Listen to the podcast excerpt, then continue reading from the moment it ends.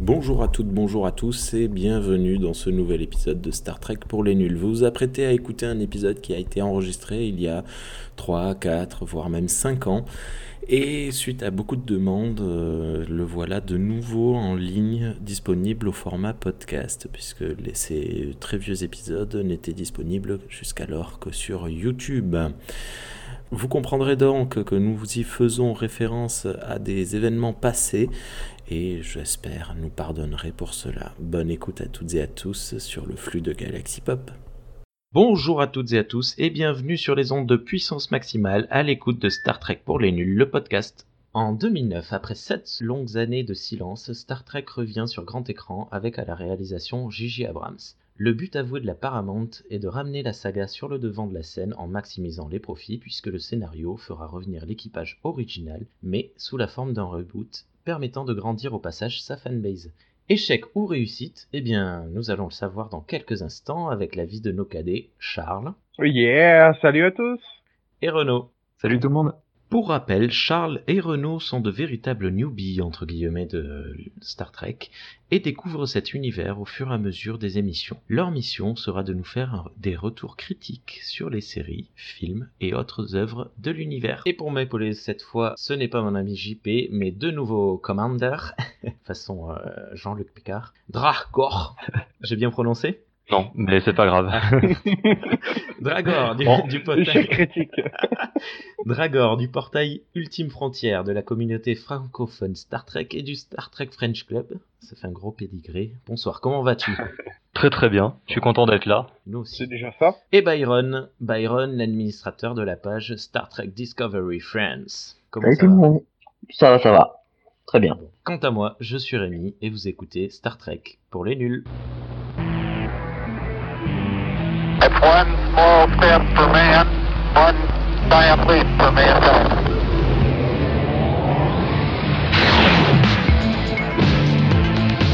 Star Trek pour les nuls.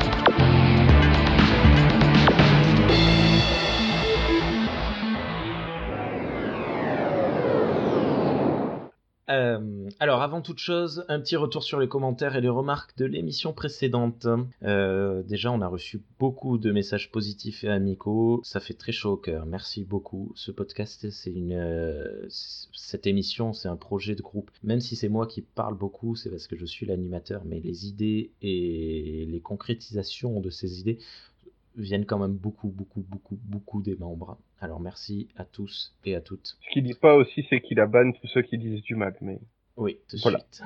C'est pour ça que JP n'est pas là. Il a dit euh, à un moment, ah bah voilà. c'est pas bien. Euh, le début jusqu'au générique de la première émission a été beaucoup trop lu. Oui, et ça c'est totalement ma faute. Je vais faire en sorte de m'améliorer. En fait, le but que je cherche, c'est une présentation de l'émission. Euh, du coup, en fait, je vais continuer de garder les parties écrites, histoire de ne surtout rien oublier. Mais c'est promis, je vais m'améliorer, améliorer ma diction. J'espère que c'est déjà mieux aujourd'hui, mais bon, on verra. On m'a souligné également que le son était inégal. Alors là, le problème, c'est que c'est plus délicat. C'est toujours compliqué, en fait, quand on travaille en ligne, d'avoir un son égal partout. Mais d'un côté, si on n'était pas en ligne, en fait, ce serait pour moi impossible de tenir une émission. Et d'ailleurs, on a tous très peu de, disponibilité physique, sans Et parler puis on n'habite pas à côté, en plus. Hein. Euh, enfin, il y en a un qui vient du Québec, donc... Euh, mis à part si nos auditeurs sont prêts à nous offrir euh, les billets d'avion pour aller au Québec, moi, je... voilà, on a qu'à faire un crowdfunding. Une fois par mois, un crowdfunding une fois par mois pour aller au Québec tous ensemble. sympa, Putain, je te dis pas les visas. Euh, la durée était trop longue. Alors, euh, en fait, pour la première émission, je pense qu'on a fait un double, un double épisode, un double pilote comme, comme dans les séries. C'est pour ça d'ailleurs j'ai mis une pause musicale. Mais à l'avenir, ça devrait être plus court. Quitte à, c'est d'ailleurs peut-être ce qu'on va faire ce soir, couper euh, l'épisode en, en plusieurs parties. Tu sais que généralement ceux qui disent ça, qui font les podcasts et les vidéos, généralement c'est leurs vidéos les plus longues. Quand je dis ça, je dis rien. Mais d'ailleurs, en parlant de ça, on va rentrer dans le, le sujet qui m'a fait mal à mon petit cœur. J'ai reçu un critique, éviter. Oui, et il est fragile. éviter de rigoler et éviter les private jokes. Donc, merci, c'est ce que tu viens de faire exactement. Éviter de rigoler, éviter les private jokes, ça ne fait pas assez préparé. Alors, je pense que là, cet auditeur qui nous a signalé ça, euh, ce qu'il a voulu dire, c'est simplement qu'on ne faisait pas pro. Mais c'est normal parce qu'on n'est pas des pros. la ligne directrice que j'ai voulu euh, mettre dans ce podcast, je la tiens d'autres émissions que j'écoute très régulièrement, entre autres le, podcast de la cellule, Les Voix d'Altaride et Comic City. L'idée de base, en fait, elle est très simple. C'est des amis ou des personnes qui se découvrent, qui discutent autour d'une passion commune. On n'est pas des journalistes. C'est de la discussion de bistrot, quoi. Ah, oui, voilà, on n'est pas des journalistes, on n'a pas la science infuse, et euh, on a juste une passion qu'on veut partager le plus ouvertement possible, et, le, de manière la plus passionnelle. C'est pour ça que j'utilise la, la Prime Directive, on en parlait juste avant l'enregistrement, la Prime Directive de la cellule, pas de podcast avant le podcast, pour garder la, fraîcheur dans, dans nos échanges. Donc ça, je comprends que ça puisse en rebuter certains. Euh, voilà, rebuter certaines personnes. Euh, voilà, mais on n'est pas, euh, on n'est pas sur France Culture, on n'est pas sur France Inter. c'est un parti pris, voilà, qui. Après, comme tu le dis, après, comme tu le disais, c'est vrai que d'avoir écouté l'émission, je pense pas qu'il y ait eu de private joke, mais je pense que du fait qu'on se connaisse et que le feeling passe assez bien en fait dès la première émission, peut-être les jeux, certaines personnes ont pu avoir cette impression, alors qu'au final, voilà, c'était. Bah, moi, ce que je trouve qui est drôle, c'est qu'on se connaît pas, on se connaissait pas réellement avant l'émission, en fait. Tout à fait. Moi, moi, je prends ça pour un compliment qu'on fait les private jokes parce que avant l'émission, en fait, on, on, on, a échangé quelques mots avant. Rémi, on se connaissait à l'époque, mais on s'est rencontré, retrouvé il y a quelques années, de il y a quelques années. Enfin, donc je, je trouve que c'est plus un compliment, en fait. Voilà, pour l'histoire, j'étais au, au lycée avec Charles, puis j'ai déménagé de ville et je me suis retrouvé au lycée avec Renaud. Donc Charles et Renaud ne se sont jamais rencontrés. On a tous coupé les ponts euh, parce que voilà les choses de la vie. Puis j'ai retrouvé les deux, enfin Charles il y, a, quelques années et enfin voilà par internet. Mais après euh, JP et eux et moi on ne s'est jamais rencontrés. Euh, Dragor et, Byron non plus. Enfin voilà. Donc c'est bien. et dernière critique, enfin voilà, c'est plus une question qu'une critique, mais à laquelle je tenais à, euh, à répondre. Pourquoi ne pas avoir traité euh, la série animée? Euh, En fait, là c'est moi également, mais on en avait parlé avec JP. Je considère personnellement la série animée comme la suite directe de la série live action. Au final, elle apporte en fait surtout, selon moi, une liberté artistique visuelle. C'est super cool. On a des extraterrestres à quatre bras, on a des vaisseaux difformes, on a des monstres géniaux, on a des scènes hyper psychédéliques, mais le fond reste le même et puis de toute façon, c'est un, dessin animé des années 70, donc c'est très, très, très compliqué à suivre. Euh, voilà. Je, pense pour euh, des noobs, euh, on voulait pas trop les rebuter. Alors je suis assez d'accord, c'est vraiment, enfin moi je pense pareil, hein, c'est vraiment la quatrième saison, la série originale. Mais je quelque part, je suis d'accord avec l'auditeur qui, qui en a parlé parce que en fait la série animée est assez peu connue, y compris chez les fans de Star Trek et, euh, et elle passe souvent à la trappe et euh, je trouve ça assez dommage parce que elle est, vraiment de bonne qualité quoi. Effectivement, il y a l'animation qui, qui c'est euh, ben c'est c'est typique des années 70 et euh, ils économisaient beaucoup, il y a pas mal de réalisation de plans et c'est pas très fluide mais mais à part ça euh... mais oui, c'est une très très bonne série Enfin si vous aimez Star Trek ou que vous et que vous ne connaissez pas, lancez-vous dedans, c'est c'est génial. Surtout que c'est devenu facile d'accès maintenant. Puis en VO, c'est les voix des acteurs de la série originale. Oui, totalement. Euh, voilà. Est-ce qu'il y avait d'autres choses que vous vouliez aborder, vous? Ok, merci beaucoup. voilà. Retournons à notre émission. Euh, le sujet du jour, Star Trek, le film de 2009.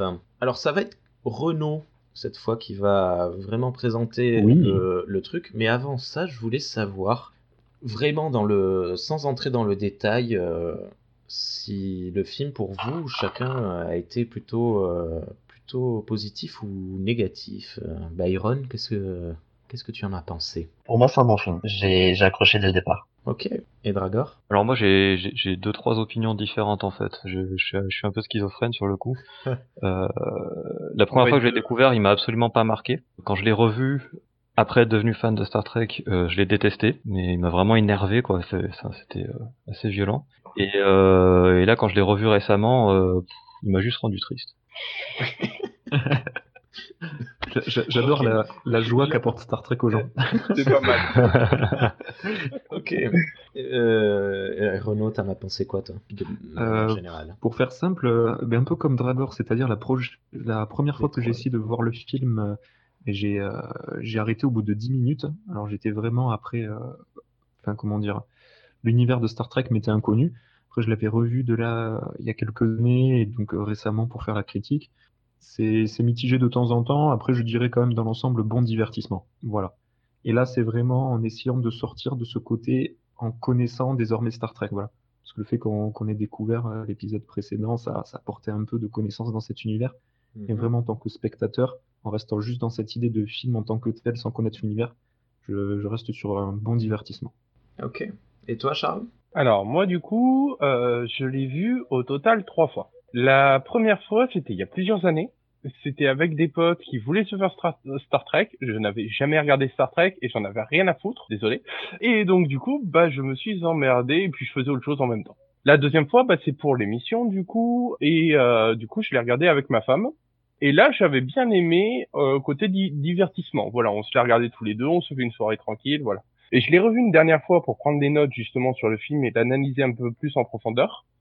Et bah là, j'ai vu pas mal de défauts quand même. Donc, euh, on va dire que c'est un bon film, mais de divertissement où il faut poser le cerveau, quoi, en fait. Ok. Voilà. Alors juste, vu que, vu que tout le monde a fait un, un petit historique, Byron, t'as as été le seul à, à juste me dire ce que t'en penses. E- Est-ce que tu peux me, nous expliquer un peu ton passif euh, avec ce film? Ouais, à vrai dire, j'ai découvert euh, bah, l'année de sa sortie, euh, je découvrais tout juste Star Trek. Euh, il est sorti en 2009 et un an auparavant, je découvrais Voyager. Ah, donc pour moi, c'était un univers euh, complètement nouveau. Donc je connais, j'étais vraiment familier avec Voyager et j'ai plutôt vraiment accroché parce que j'aime beaucoup quand il y a de l'action. Euh, certains épisodes de, que j'ai pu voir des séries, c'est ça traîne en longueur. Moi, dès qu'il y a de l'action, forcément, ça ça m'a plu. Euh, puis les effets spéciaux, qui n'ont complètement rien à voir avec euh, ce que ce qu'on connaît avec les séries. Ok, ok.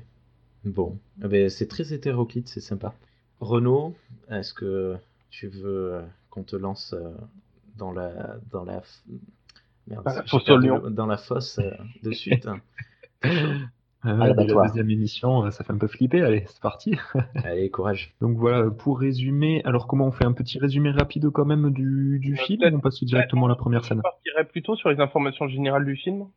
Ou alors comme euh, comme ré- comme Sinoc disait, donc euh, Star Trek sorti en 2009 de J.J. Abrams, pour faire euh, simple et résumé avant de passer aux scènes par scène, sur euh, les deux personnages de Spock et Kirk, en fait, dans cet univers euh, de Star Trek par rapport à un ennemi assez posant et impressionnant, voilà, qui va faire son apparition et euh, semblant vouloir à Spock, alors que pour l'instant, on sait très peu de choses sur lui. Eh bien, on commence Ouais, allez, c'est parti. Alors, toute première scène, donc même avant la première scène d'ailleurs, on a une, une musique voilà, qui, qui, qu'on commence à entendre le long voilà, des, des logos de production, bon, notamment J.J. Abrams pour euh, Bad Robot. Et là apparaît, alors est-ce un clin d'œil ou vraiment est-ce que J.J. Abrams est un fan à 100 voire 200% vu qu'il a fait Star Wars 7, on s'en doute. Mais voilà, comme tous les Star Wars, on commence avec un vaisseau dans l'espace.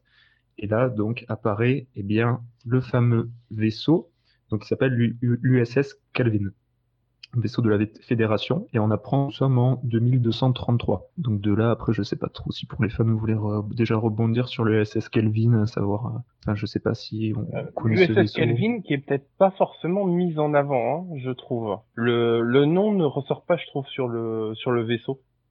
Il a fallu qu'ils le disent, moi, pour moi, pour euh, que je retienne le nom du vaisseau. Ouais, mais c'est parce qu'au final, ça n'a pas forcément. euh, je, je sais pas si ça a énormément d'importance en fait. euh, bon, c'est c'est juste ce qui donnera le, le, le nom à la timeline euh, qu'ils ont créé, mais c'est un peu un, un truc de hasard, ça. Je, je pense que ça n'a pas de. C'est la première apparition de ce fait vaisseau dans, dans l'univers en tout cas. Je sais pas, il, il est. euh, il Euh, existe de, de, dans- mé- de mémoire, euh, enfin moi c'est, c'est de mémoire je dirais que non. Enfin que, que oui c'est sa première apparition. Euh, De mémoire aussi, il me je semble suis qu'on a pas jamais certain entendu à parler, 100%. Il a peut-être été cité dans un dialogue, euh, c'est, pas impossible, mais euh, encore. Oui, peut-être dans un des. euh, Oui, oui, dans les. Lorsqu'on on fait euh, les, les reviews sur les, euh, les états de, de, de- d'armes de, de chaque membre, peut-être qu'il apparaît par-ci par-là, mais. Mm. Et, euh, bon, le voir, je suis quasi sûr que non. hein. Ah non ça, ça ça par contre je suis sûr aussi, ouais, on le voit pas. Ouais. Donc ensuite, voilà, ce, ce vaisseau se fait attaquer par euh, une sorte de BA, un vaisseau qui a l'air de sortir un peu de nulle part, euh, qui est commandé par un certain euh, Captain Nero, euh, voilà, qui va demander au fait, euh, en au- justement au capitaine de l'USS Kelvin de venir sur son vaisseau pour entre guillemets parlementer, ce qui n'est pas trop le cas. Et il semble en fait que ce Captain Nero soit à la recherche d'un ennemi qui s'appellerait l'ambassadeur Spock. Alors, ce qui est intéressant dans cette scène, c'est que justement, le capitaine va laisser la place à un personnage du nom de Kirk. Donc, on va, comment dire, les, fans vont très vite en fait rebondir euh, sur ce nom-là. Et euh, en fait, euh, le, capitaine actuel va se faire tuer. Et le vaisseau voilà, va être pris en partie et euh, le Calvin va être entre de mauvaises mains. Et ce fameux Kirk donc va essayer ben, de faire en sorte d'évacuer tout ce vaisseau avant que celui-ci explose. Et euh, voilà, on constate qu'en fait, Kirk a une femme qui est en train d'accoucher justement. Et en fait, là où tout fan pensait qu'on allait suivre un, ben, le personnage euh, très connu de James Kirk, et ben en fait, on suivait son père, donc qui se sacrifie en fonçant sur ce vaisseau qui, euh, qui pleurer. exploser. Et oui, et oui, d'ailleurs, on peut parler de ça parce que c'est c'est une scène où on découvre un personnage et très rapidement on passe de la tension en fait à la mais à des euh, à du stress. On, on les apprécie sur une scène en fait, un échange, un dialogue. C'est euh, c'est super intéressant. Je sais pas ce que vous en avez pensé vous. Ah bah alors moi personnellement au niveau de la scène je la trouve très poignante. Il y a qu'un truc qui m'embête en fait, c'est la femme de Kurt. Et En fait l'actrice elle m'énerve. Donc à chaque fois que je la vois son rôle m'énerve donc euh, voilà. Mais c'est c'est juste personnel. J'ai envie de la baffer. la déteste aussi. Ah voilà. Mais pourquoi? Doctor Horse, regarde la série, tu comprendras pourquoi tu la détestes. Ah d'accord, ok. Voilà. On a, Voilà, donc euh, c'est juste pour ça. Après, sinon, la scène, je la, la trouve très bien. Le démarrage commence bien, en tout cas. Ce Kurt, euh, justement, qui faisait un peu écho euh, à, à James Kurt, du coup, on se dit, ah, ça va être lui, direct et tout, machin. Et ben, en fait, euh, non, en fait, c'est son père. Enfin, il y a un bon, bon rebondissement dès le départ. en tout cas. Et on, on trouve, euh, vous me direz si vous êtes d'accord, euh, Byron et, et Dragor, on trouve énormément la, la patte de J.J. Abrams dès cette première scène. Euh, Si, si vous avez vu Lost, les trois quarts des personnages qui meurent dans Lost, c'est fait avec de la musique classique calme comme ça, alors qu'il y a de l'action dans tous les sens, ça pète. Et Mm. boum, Tout à fait. la mort est, est nette, directe et, et- et implacable. Et voilà, on peut reprocher plein de choses à J.J. Abrams, mais ça, je trouve que ça fonctionne. Euh, juste pour cette première scène qui, je sais pas combien de temps elle dure, vous avez pas été gêné visuellement Pas de. pas trop de- Par euh, des petites couleurs bleues qui, qui se traînent par-ci par-là? Oui, un petit peu, à deux trois endroits. Un, un petit peu, bah, c'est du J.J. Abrams, quoi. Il aime bien les effets de lumière. Alors là, c'est marrant parce que les, la première fois et puis la seconde fois, euh, ça m'avait pas choqué, les Flare. Par contre, euh, donc je l'ai regardé là euh, euh, avant-hier pour préparer le, le podcast et là, ça m'a gêné par contre. Alors je sais pas si c'est. Alors cette fois-ci, la différence c'est que je, je regardais avec mon projecteur et euh, ouais, il y a des moments. Là, là sur les premières fois, j'en avais, j'avais la toute première fois, j'avais même pas remarqué. La deuxième fois, j'avais remarqué, mais ça me gênait pas du tout. Et là, euh, là, je me suis dit, j'aurais dû prendre des lunettes de soleil, quoi. C'est. En fait, j'ai l'impression que ça va être suivant notre sensibilité parce que moi, la première fois que je l'ai vu, c'était au cinéma, ça m'avait vachement gêné. Puis, quand je l'ai euh, revu, je, l'ai vu plusieurs fois. euh, euh, quand je l'ai vu chez moi tranquillement, ça ne me gênait pas, puis ça me regênait, puis ça me regênait pas. Et là, quand je l'ai revu il y a trois jours, ça ne m'a pas du tout gêné. Mais je, savais qu'ils y étaient, du coup, c'est pour ça que j'ai amené le sujet sur le tapis. Ah ouais, d'accord. Je pense que ça dépend de certaines scènes. Je pense qu'il joue sur la lumière bleue, bon, des fois il la met un peu, on dirait un peu forcé par moment, mais vu que tu es dans le vaisseau et qu'en effet tu constates dans cette première scène, tu le constates pas après dans le vaisseau qui est plutôt blanc à l'intérieur, mais là dans ce, ces premières scènes, euh, l'intérieur du vaisseau est plutôt sombre et en fait la lu- lumière, tu as l'impression qu'elle se dégage surtout de l'extérieur. Parce qu'il a voulu jouer sur les reflets en fait de la lumière qui se reflète sur justement les, les vitres du vaisseau et donner cette, euh, cette tonation de bleu. Et ouais, le, ouais, je suis d'accord sur le côté contraste en fait. Ouais, Ça, il y a un gros contraste. Parce qu'après, moi, euh, c'est vraiment sur cette scène-là, parce que sur les scènes d'après, ça, ça m'a plus du tout gêné. euh, même, euh, même là, avec mon projecteur, enfin, quand, quand je disais que ça, ça m'avait gêné pour la première fois, c'est vraiment sur cette scène-là, quoi. Sur la suite, les lensfers sont, sont moins, moins gênants, je trouve. Ouais, tout à fait, tout à fait. Oui, je pense que c'était pour placer l'esthétique. Dire, voilà, on est dans le futur, c'est propre, c'est beau, c'est comme ça. Et c'est vrai qu'on le, on le capte moins. Sauf euh, de temps en temps sur le pont. euh, je crois dans les scènes finales, euh, il, il me semble, mais on y reviendra quand on y sera.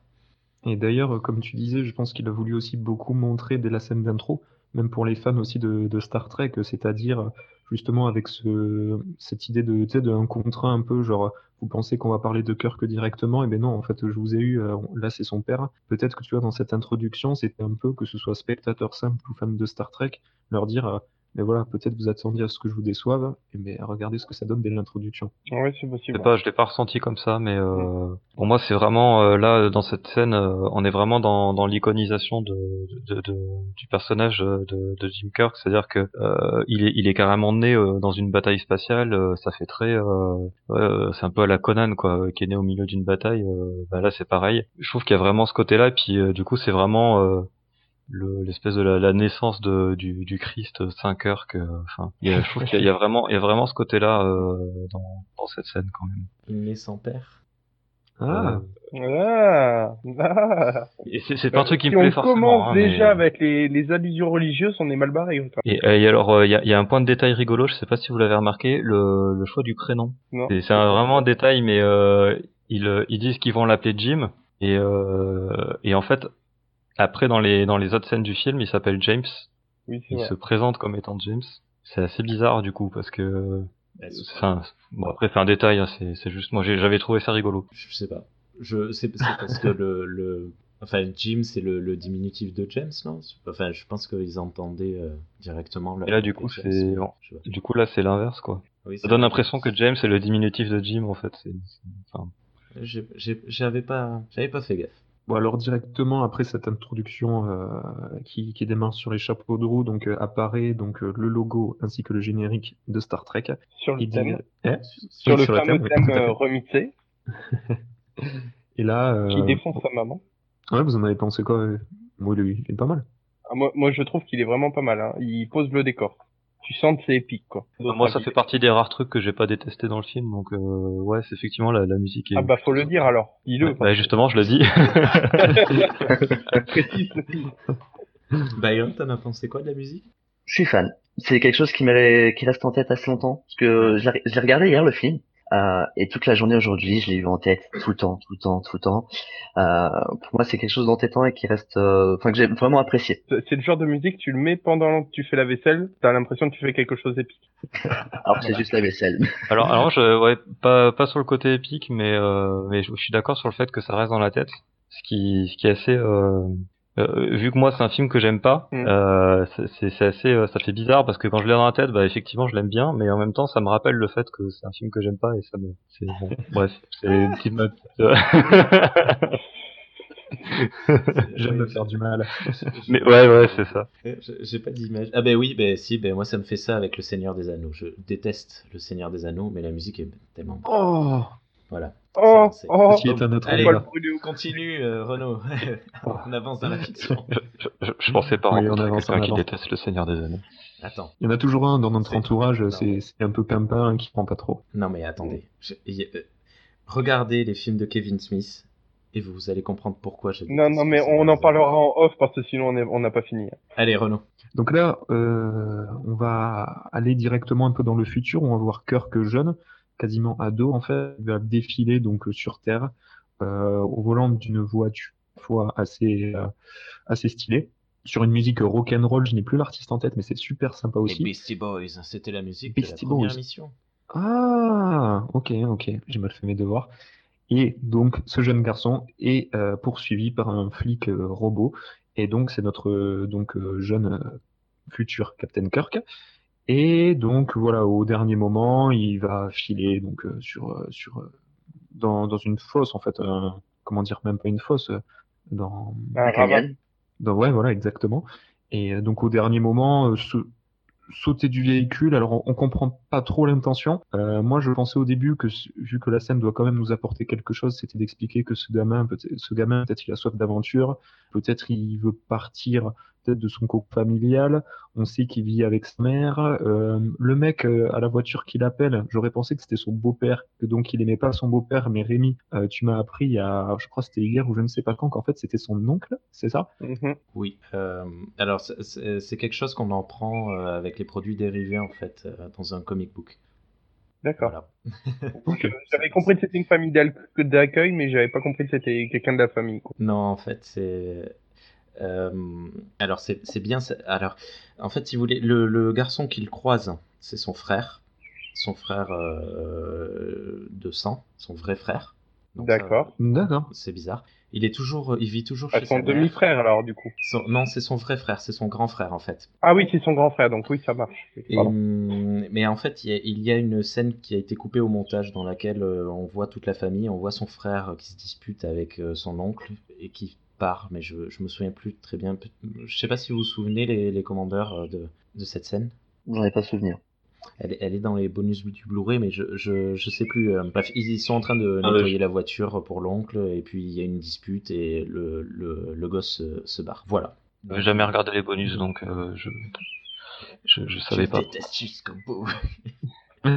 Bah, D'un côté, c'est normal. hein, Je vois pas l'intérêt de, de se forcer à. Je vois pas l'intérêt de se forcer à, à regarder euh, des bonus d'un film que t'aimes pas. C'est c'est normal. À moins d'être vraiment vicieux et de chercher des trucs à critiquer dans les bonus aussi, mais bon, euh, voilà, c'est pas trop mon délire.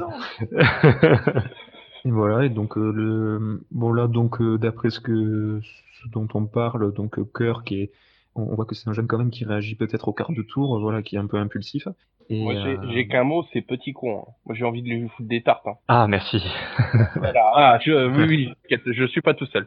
C'est bon, ça me rassure. Mais, euh, mais quand même, euh, enfin, euh, euh, il y, a, il y a ce côté euh, toujours. euh, je, je parlais de l'iconisation de- du personnage de Kirk euh, par rapport à sa naissance, mais là, je trouve qu'on est encore dans, dans cette idée-là, parce que bon, la, la figure du rebelle. Je pense que c'est ce qu'ils ont essayé de faire, c'est-à-dire le montrer que bon, c'est un rebelle, euh, il a peur de rien, euh, machin. Euh, Ouais. C'est quand même la figure du rebelle, c'est quand même quelque chose d'assez valorisé euh, au, au cinéma de manière générale. Et je pense là, que c'était un moyen de, là, hein, de, de, de, de mettre ça quoi euh, dedans. Sauf que effectivement. Euh, euh, bah, comme toi, je trouve que ça, ça fait plus petit con que rebelle du coup, mais bon. Ouais, c'est clair. Ils l'ont ils l'ont un peu trop poussé en fait. Le, le fait Ça, de le voir au volant d'une voiture de collection, machin, que l'autre il lui dit c'est important, il la balance au ravin, il en a rien à foutre. Euh, moi j'appelle ça un petit con, enfin.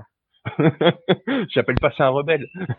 Ouais, Même après, la scène les scènes d'après vont plus, euh, les scènes d'après justement où on le voit, euh, on en parlera après, mais je trouve aussi que c'est plus un petit con que qu'un rebelle quoi. Enfin, on verra après. Et donc, euh, scène suivante, là, euh, donc euh, transition assez importante, puisque puisqu'on suit, donc on tombe sur la planète Vulcain, euh, où on voit en fait ben, Spock gamin en fait, qui est en train donc d'être formé. Alors c'est très intéressant parce que on arrive sur cette planète en fait Vulcain où on voit comme une sorte de planète un peu déserte et avec ces, ces endroits où ils sont comme des sortes de, de fourmilières, ça m'a fait penser à dire ça directement, j'ai noté ça de suite. Et juste après, en fait, on voit tous ces gamins qui sont formés dans des petits trous, cha- chacun dans leur trou, euh, à répondre Comme à des une ruche, questions. en et ça fait. vraiment, ouais, ça fait vraiment une ruche, voilà, avec cette idée de, exactement de ruche, de fourmilière. Et euh, ça, j'ai trouvé euh, vraiment pas mal, en fait, l'idée de, de- par, par l'image de, de faire penser ça. Mm. Je sais pas si vous en avez pensé pareil aussi. Si, moi je n'avais vois pas du tout perçu ça. Enfin, je, je vois ce que tu veux dire, mais je l'avais pas du tout perçu comme ça. C'est pas, enfin, alors après bon, c'est, c'est pas trop l'idée que que je me fais du, du peuple vulcain, le côté fourmilière, mais euh, mais bon, oui, pourquoi pas, ouais. Ou plus, comme disait euh, Absol, du, euh, ce côté euh, peut-être plus ruche d'ailleurs, ouais, que fourmilière. Ouais, ouais. Bah, c'est pas, enfin, ça, c'est pareil, ça, ça, ça, fait pas trop le- le- l'effet que j'ai du peuple vulcain, mais, mais, euh, mais oui, oui, ouais, on peut, on peut le voir comme ça, effectivement. Je vois bien le, effectivement, ces espèces de, de creux, euh, un peu en forme de bol, ça fait un peu comme les alvéoles, je, je vois le, je vois le, je vois le truc, quoi. Et donc euh, scène après, en fait, on, on voit en fait euh, des, justement le personnage de Spock qui, euh, qui en fait va se, se battre avec des, allez, on va dire des camarades de, des, des camarades à lui parce que justement ils, vont euh, l'insulter par rapport à ses origines humaines. Voilà, ces origines qui sont vraiment vues comme quelque chose de, de, de négatif, péjoratif et et donc euh, le jeune Spock va se laisser emporter en fait et va se battre. Et scène d'après, en fait, il va avoir une discussion avec son père où euh, suite à cette bagarre, ils vont ils vont venir en parler par exemple de sa mère et où euh, justement euh, Spock essaie de savoir un peu pourquoi ben, son père a choisi justement une une terrienne, une humaine et ce à quoi son père va lui répondre qu'en fait c'était juste pour pour des as- aspects quasiment euh, politiques et pour se rapprocher du, du peuple terrien. Euh, donc euh, cette idée toujours de, de cacher des, des émotions qui, qui pourrait y avoir. Il y a deux, il y a, Ouais. Non, vas-y. Euh, il y, a, il y a deux clins d'œil euh, dans, dans cette scène, enfin dans, ce- dans ces, dans ces deux petites scènes. La dispute, enfin le, la dispute avec les autres jeunes Vulcains qui le, qu'il insulte et qu'il lui dise que c'est pour tester ses émotions, c'est une scène qui est, qui est tirée en fait d'un épisode de la série animée. Mhm. D'accord. Euh, dont j'ai oublié le nom, mais c'est un épisode de, de la série animée où, euh, C'est le deuxième. où Spock revient dans le passé et euh, euh, oui, c'est Yesteryear. Voilà, on parlait de la série animée tout à l'heure, c'est intéressant parce que ça fait partie des, des, des- ces deux scènes là d'ailleurs, ça fait partie des, des scènes, des, des rares scènes qui sont des, des références ou des clins d'œil à la série. Alors que la plupart des clins d'œil de- des références de ce film euh, sont plutôt euh, sur les, les- le, le film La colère de Cannes. Et donc la, donc la deuxième scène, quand il demande à son père pourquoi il s'est il s'est marié avec une humaine, c'est c'est une scène qui qui euh, qui est euh, un clin d'œil, et une explicitation de euh, d'une scène de de l'épisode de euh, euh, Babel. euh, attendez, euh, je je vais pas je vais pas retrouver. Euh, c'est un, un- épisode de la série originale où où Sarek, donc le, le père de Spock, est, est blessé et euh, il faut qu'il se il faut qu'il se fasse soigner. Il a besoin de je sais plus une transfusion de sang ou d'organes de, de Spock. Et le problème c'est que Spock est indispensable pour les, les relations diplomatiques et dedans. Enfin bref, il y a, il y a un dilemme avec ça. Et il y a un moment donné, euh, donc la, sa- la, la mère de Spock est, est présente et, euh, et Spock lui demande à son père euh, pourquoi euh, pourquoi? Parce qu'elle dit des trucs complètement illogiques, enfin des trucs très humains quoi. Mhm. Et, euh, et du coup, il dit, euh, que- enfin, pourquoi vous avez, euh, pourquoi vous, tu tu t'es mis avec une humaine Et il dit, à l'époque, ça me paraissait logique. D'accord, Et il, il- il dit rien de plus en fait. Ah, ok. Et, et du coup, c'est intéressant de voir euh, que là, effectivement, bah, c'est comme si c'était un peu la suite de la conversation, mais en avance, où, Mhm. euh, où Sarah qui explique euh, la logique derrière le fait qu'il soit mis avec une humaine. D'accord, ok. Et juste, tant qu'on en est euh, à expliquer les références, les alcôves euh, dans lesquelles euh, les Vulcains apprennent vient du troisième ou quatrième film. On voit Spock en fait parler à un ordinateur sur, sur Vulcain et l'ordi enchaîne les questions comme, euh, comme on les voit faire et il doit répondre euh, de manière logique à toutes les, toutes les questions. D'accord. Voilà. Euh, J'ai retrouvé le nom de l'épisode dont je parlais, euh, Journée to Babel. Voilà. Le... Ils en ont fait une série, non? La Casa des Babel. Oh non Elle était nulle, celle-là. Et un film avec Brad Pitt aussi. Oui. Euh, Allez, Non, ensuite, pas mal. euh, que se passe-t-il?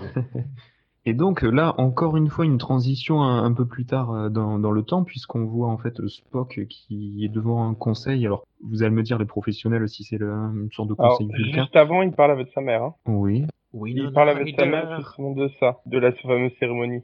Euh, oui, exact. Mais, mais vas-y, parce que tu t'en souviens plus que moi. Voilà.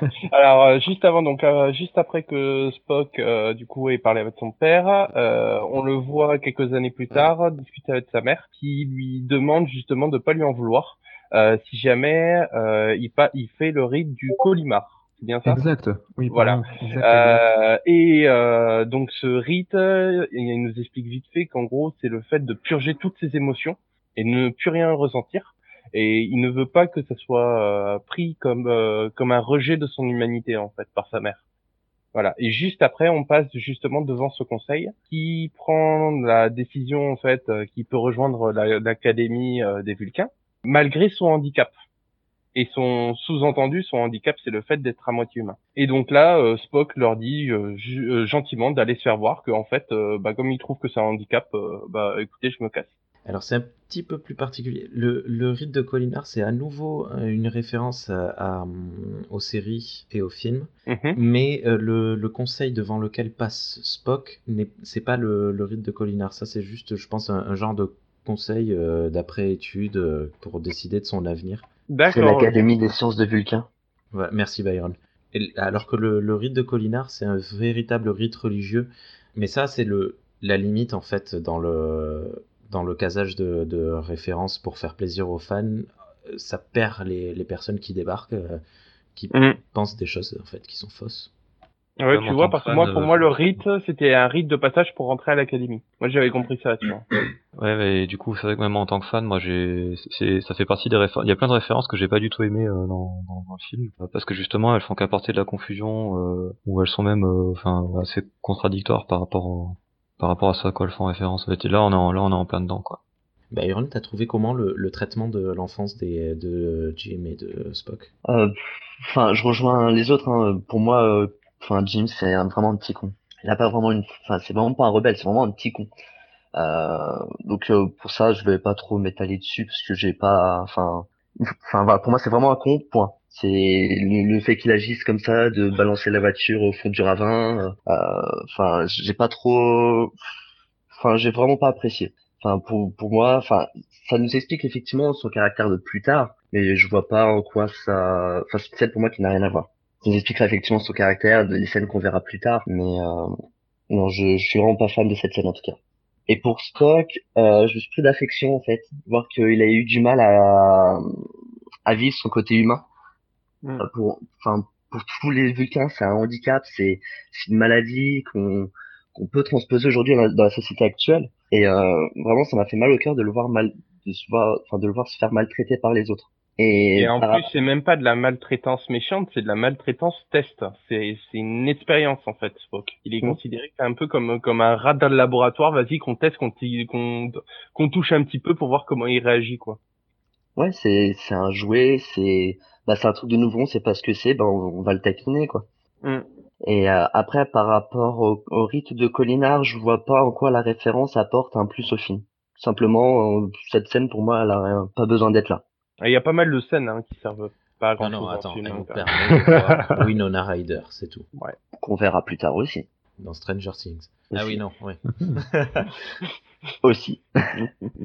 Allez, on continue la fiction? Allez, on continue la fiction. Transition sur la planète Terre. On retrouve euh, dans un bar. Alors là, c'est aussi, est-ce que ça va être une référence un peu Star Wars Kirk qui, est, qui a l'air. euh, bah, soit il fait une soirée, soit il, a l'air- il est un peu paumé dans sa vie. En fait, euh, parler avec une élève officier euh, du nom de Hu, qui commande d'ailleurs, alors ça pour la petite fi- euh, euh, pour la petite référence, elle commande un slusho. Euh, est-ce que ça vous parle, cette boisson? Pas du tout. pas du tout. Non, non, absolument pas. C'est euh, en fait c'est une boisson euh, qu'on retrouve dans les réalisations, les films euh, ou même les, les productions de J.J. Abrams, notamment ce show euh, ça a été découvert sur Cloverfield euh, où en fait il s'amuse à, à, à, balan- à- à mettre des petits Easter eggs comme ça et cette boisson c'est quelque chose qui revient assez souvent et on la voit en fait commander un show ça je l'avais pas du tout capté et c'est en revoyant le film pour l'émission que, que je m'en suis rendu compte. Ah, c'est marrant. Ouais, j'ai vérifié sur le le, net. et- le noob qui nous apprend des trucs. Bah, il faut un peu quand même. Ok. Ah, juste attends, Ouais. parce que alors euh, référence à Star Wars, je je sais pas vraiment parce que enfin c'est un film de science-fiction et Star Wars a mis tellement de de à renouveler un peu la, la base du film de science-fiction. Il y a une cantina dans tous les films de science-fiction, il y a des vaisseaux spatiaux dans tous les space opéras. Donc je je sais pas si c'est de la lèche à Star Wars vraiment. Je pense pas parce que déjà dans d'autres films euh, bah, Star Trek, on a cette scène de enfin des scènes de cantina comme ça. Mhm. Donc je sais pas, peut-être que oui, euh, peut-être que je me trompe, mais je je sais pas. Alors, euh, moi, je pense que tu, enfin, je suis, ouais, moi, je suis pas tout à fait d'accord. Euh, effectivement, enfin, le, la cantine en elle-même, je, suis- je suis d'accord avec toi, mais euh, sur sa position dans le film, euh, je pense, euh, alors, on y reviendra plus loin, mais euh, vu que ça fait déjà deux fois qu'on parle de Star Wars, je pense que ce film, alors c'est pas uniquement ça, mais c'est, je pense que pour J.J. Abrams, c'est en partie une démo technique. Euh, Avant de faire le Star Wars, c'est ce que je pensais pour, pour, pour montrer ce qu'il va être capable de faire sur Star Wars. Et, euh, et même la structure scénaristique du film, euh, bon évidemment, euh, on, on va me dire que c'est normal parce que c'est le c'est Joseph Campbell, c'est voilà, mais euh, mais c'est vraiment calqué sur l'épisode 4 euh, de Star Wars. Euh, Mm. euh, D'ailleurs, euh, alors et justement là, ça, ça arrive à peu près, euh, ça arrive un peu tout, enfin pas à la minute près, mais plus ou moins dans la même temporalité que que dans Star Wars quoi. Sauf que il, c'est juste inversé euh, le moment où il rencontre le vieux sage qui va être joué par euh, par Pike là Mm, Euh, tout à fait. c'est, c'est- il le rencontre après euh, la cantina enfin ou juste avant enfin juste pendant alors que dans Star Wars c'est il Mm. rencontre Obi-Wan avant mais euh, mais globalement on est dans le on est quand même dans le même délire quoi En fait, on va retomber sur la théorie du monomythe, il me semble. Voilà, en c'est fait, voilà, c'est c'est un gamin qui euh, il va avoir- recevoir un appel à l'aventure et de, cette quête, en fait, il va trouver une sorte de euh, une aide qui va venir, voilà, par exemple de Pike ou ou dans Star Wars, ça va être Obi-Wan. Et ensuite, voilà, va arriver des péripéties pour à la fin, en fait, euh, euh, arriver au bout de sa quête, qui lui aura révélé une partie de lui qu'il ne connaissait pas. C'est pour ça que ça, ça ressemble aussi, hein, d'ailleurs, ouais, tout à fait. Juste, alors c'est qui Chewbacca?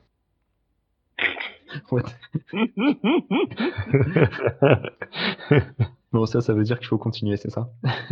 Ouais, c'est ça. On, on est parti trop loin. Donc, suite à cette euh, tactique un peu, ou cet essai de, de drague de Kirk envers, envers euh, donc, cet euh, élève officier, va intervenir une bagarre, donc qui va au, bout d'un moment s'arrêter lorsque Kirk en fait commencera à prendre une grosse branlée? Bon après un contre trois ou quatre, ça, c'est pas forcément évident. Et en effet, voilà, on en parlait. donc content.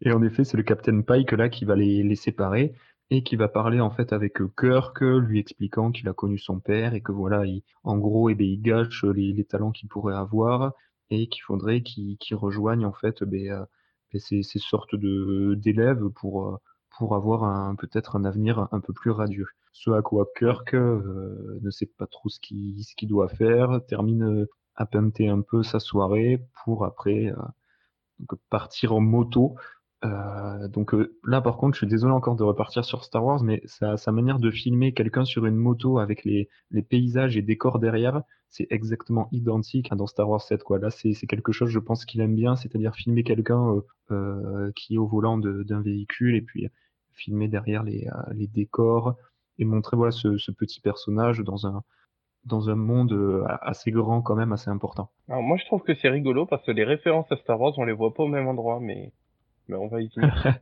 ouais.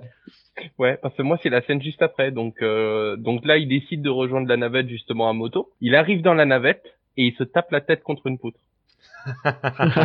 et alors ça, moi j'ai vu direct la référence à Star Wars 4 euh, où t'as un des Stormtroopers qui se prend la, qui se prend une poutrelle aussi en fond. Voilà, donc je me suis demandé putain, est-ce que justement c'est une référence à Star Wars? Mais moi je l'ai vu là la référence, mais. Euh... Alors ça peut être une, une, double référence parce que euh, en fait euh, dans je sais plus lequel des films Star Trek par contre je suis désolé mais il y a, y, a, y a Scotty qui se qui se prend une poutre et euh, le, le cadrage de la caméra est exactement le même en fait. D'accord ok ça marche. Peut-être une double référence hein, c'est peut-être fait exprès. Hein. Ça, pourrait être rigolo ouais. Ah, est-ce qu'on pourrait revenir juste sur la sur la scène de, de, de drague dans la qui était hyper dans, la, lourd, dingue. Ouais. Euh, Ouais, ouais, c'est vraiment ça. Et, et, euh, et, la réaction des officiers qui est assez, euh, euh, euh on va dire très euh, contemporaine et pas très 23e siècle. Pas très Starfleet. Ouais. Ça, ça donne pas l'impression d'une évolution sociétale en fait. Dans... Mais bon, c'est un truc assez général dans le dans le film. Mais mais ouais, vraiment, Kirk. Ouais, je, enfin, même moi je l'aurais pas fait quoi. Enfin, c'est pas possible. Une tête à claque. Ouais, la fille qui lui donne le prénom et il dit ah oui, c'est le prénom que je t'aurais donné. Bon, là, tu, là, je pense que tu t'éclates la main contre ton front, quoi. C'est. Euh, c'est ça. Même dans, dans l'attitude corporelle, en fait, euh, ça on dirait qu'il est complètement bourré. Ça fait vraiment le pilet de comptoir euh, qui, qui va faire chier une nana, quoi. Oui. Euh, et la réaction d'Oura est globalement, je trouve quand même assez euh, assez classe. Ça fait un peu euh, femme sur d'elle, intelligente, etc. C'est. On, va dire que Oura répond en Starfleet, alors que ses collègues justement répond en bourrin de, de rugbyman. Après, euh, il y a juste un truc euh, sur les réponses de Oura, c'est le, le, le, truc euh, où elle lui sort un, un cliché sur le sur les campagnards. Euh, je sais plus ce qu'elle lui dit. Tu tripotes des vaches. Oui, oui, enfin, je, ouais. je me rappelle plus la phrase en anglais. Et, et là, justement, ça c'est ça fait même comment dire hors sujet dans, dans, dans, dans le reste des, des répliques d'Oura de cette scène. Tu te demandes ce qu'elle fout là cette réplique. Elle est un peu, elle fait un peu intruse quoi. Alors après, c'est pas pour défendre le film, mais est-ce que par juste ce, ce terme-là, il voulait dire qu'en gros, bien qu'on soit dans, dans un univers qui soit quand même dans le futur, voilà, Kirk reste quand même dans un, un patelin où peut-être la technologie n'est pas avancée et vraiment il est, euh, il est extérieur aux, aux évolutions et, euh, et à l'espace qui l'entoure. Ouais, mais là, elle l'accuse de zoophilie quand même, c'est pas tout à fait. Euh... Enfin, oui, après, il y a une nuance quoi. les mœurs sont peut-être évoluées. Mais par contre, juste pour revenir sur la, réaction des cadets qui cherchent la bagarre au 23e siècle, c'est pas très Starfleet.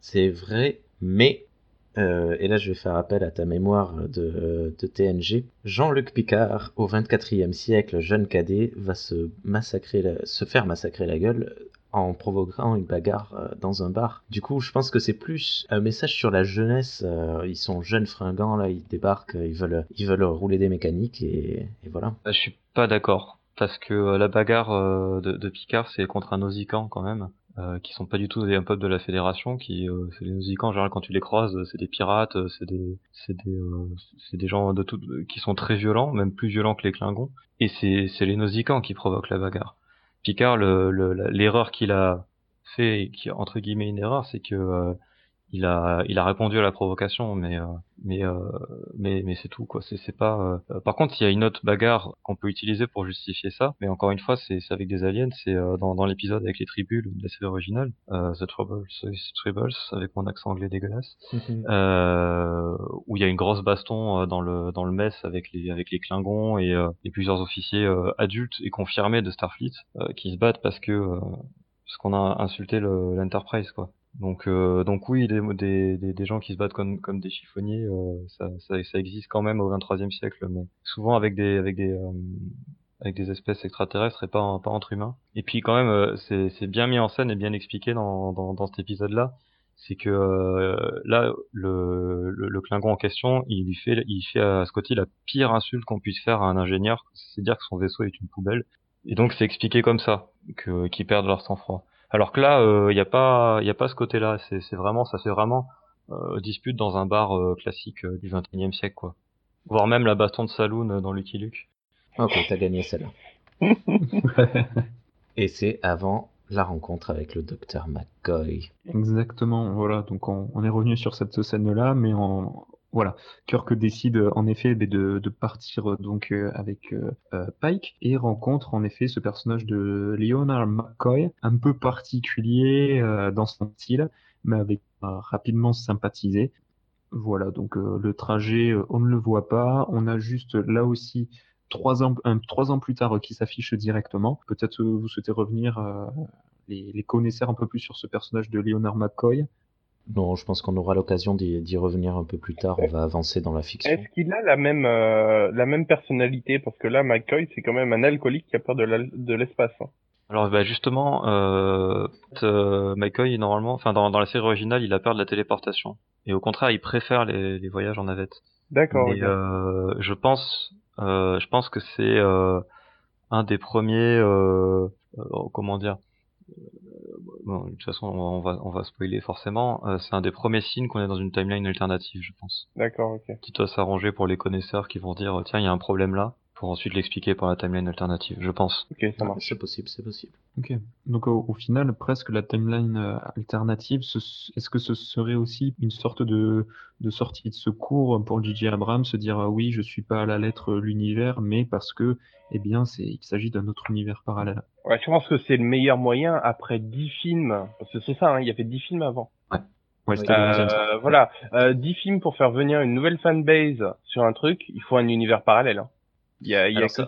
je suis pas d'accord avec ça, mais on en, on en, reparlera plus tard. On pourra en reparler vers la fin, je pense, parce qu'on est, ouais, même moi qui ai apprécié le film, je, je suis pas vraiment d'accord. Ouais, parce que, bah, à moins de faire venir un nouvel équipage et tout. Mais si tu reprends les anciens, tu peux pas reprendre les anciens avec leur, leur background, ou alors tu passes un film à tout expliquer. Tu vois, c'est en, en, tout cas dans, dans un film, dans une série, t'as plus le temps, on va dire, de, de bien développer les personnages. Mais dans un film, partir avec 10 films euh, de background comme ça à résumer, je, je pense que c'est peut-être un peu trop. Alors tu parlais de reprendre les anciens, il euh, y, a, y a 4 films avec un nouvel équipage quand même. D'accord, ok, ouais. Allez, on continue. Ouais, on va continuer, on en parlera plus tard. Non, non, on en parlera plus tard parce que ça va être long. Donc le fameux trois ans plus tard, où là on va entrer dans une sorte de teen movie, où en fait on va voir Kirk qui est en train de coucher en fait avec la coloc de Uhura. Voilà, donc euh, Uhura qui, qui arrive dans la pièce, qui découvre qu'il y a Kirk, donc voilà, petite petite scène euh, gratuite de meuf à poil. Ouais, voilà. Après, là, au niveau du film, au niveau du rythme, on peut peut-être en parler un petit peu. Il est très très assuré parce que là, t'es passé à une scène, mais en fait, il y en a eu deux autres avant. Il y en a eu une où on revient sur les ennemis, mais euh, quelques secondes en fait où on revient les ennemis qui attendent Spock. Mais euh, on sait que Spock, il a une vingtaine d'années, donc pourquoi ils l'attendent? Et en fait, on se rend compte que c'est un autre Spock. Donc la premier euh, truc euh, où euh, ah bah en fait il y aurait deux Spock dans cette timeline et une deuxième scène où Jim et McCoy parlent d'un d'un test le test d'Ishimaru qui serait impossible et que test que Jim du coup tente de refaire pour la troisième fois. Voilà. Donc et le non ça vient avant. Ah ouais? Ouais. Avant, avant la scène où il est avec la fille, la coloc? Oui. En fait, on parle du test il y a le, il y a le résumé avec la coloc, et après, on passe au test. En fait, il y a, il y a une micro-scène de, de 10 à 15 secondes où justement ils disent ah ouais le test machin et je trouve que le rythme est vachement assu- assuré en fait il y a plein de mini-scènes et ces mini-scènes ne servent, ne servent pas forcément le récit en plus Le même ressenti, ouais. voilà Mm, ouais. Voilà je te, je te laisse continuer Non, mais tu, tu résumais très bien.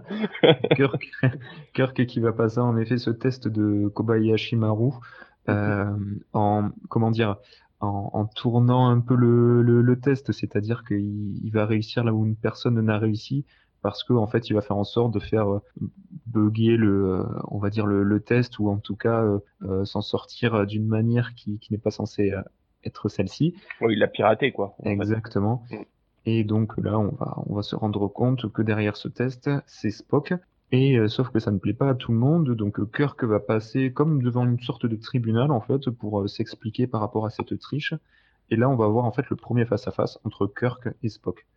Et là, on va constater en effet que que tout oppose ces deux personnages. Il y en a un qui est plutôt calme, sûr de lui, qui n'a l'air de dégager aucune émotion et qui a l'air de mais d'expliquer tout de manière, euh, mais voilà, c'est normal que ça se passe, ça se passe ainsi, ainsi et rien d'autre. Et Mm. derrière, Kirk qui va essayer de dire, ben, tant, tant qu'on arrive à trouver la solution, qu'importe la manière dont, dont on a trouvé cette solution, on, on peut réussir. Et tout ça va être interrompu par un SOS envoyé de Vulcain. et il y a justement sur cette scène là aussi une petite gifle à Kurt euh, Une grosse tarte, qui- une grosse tarte ouais.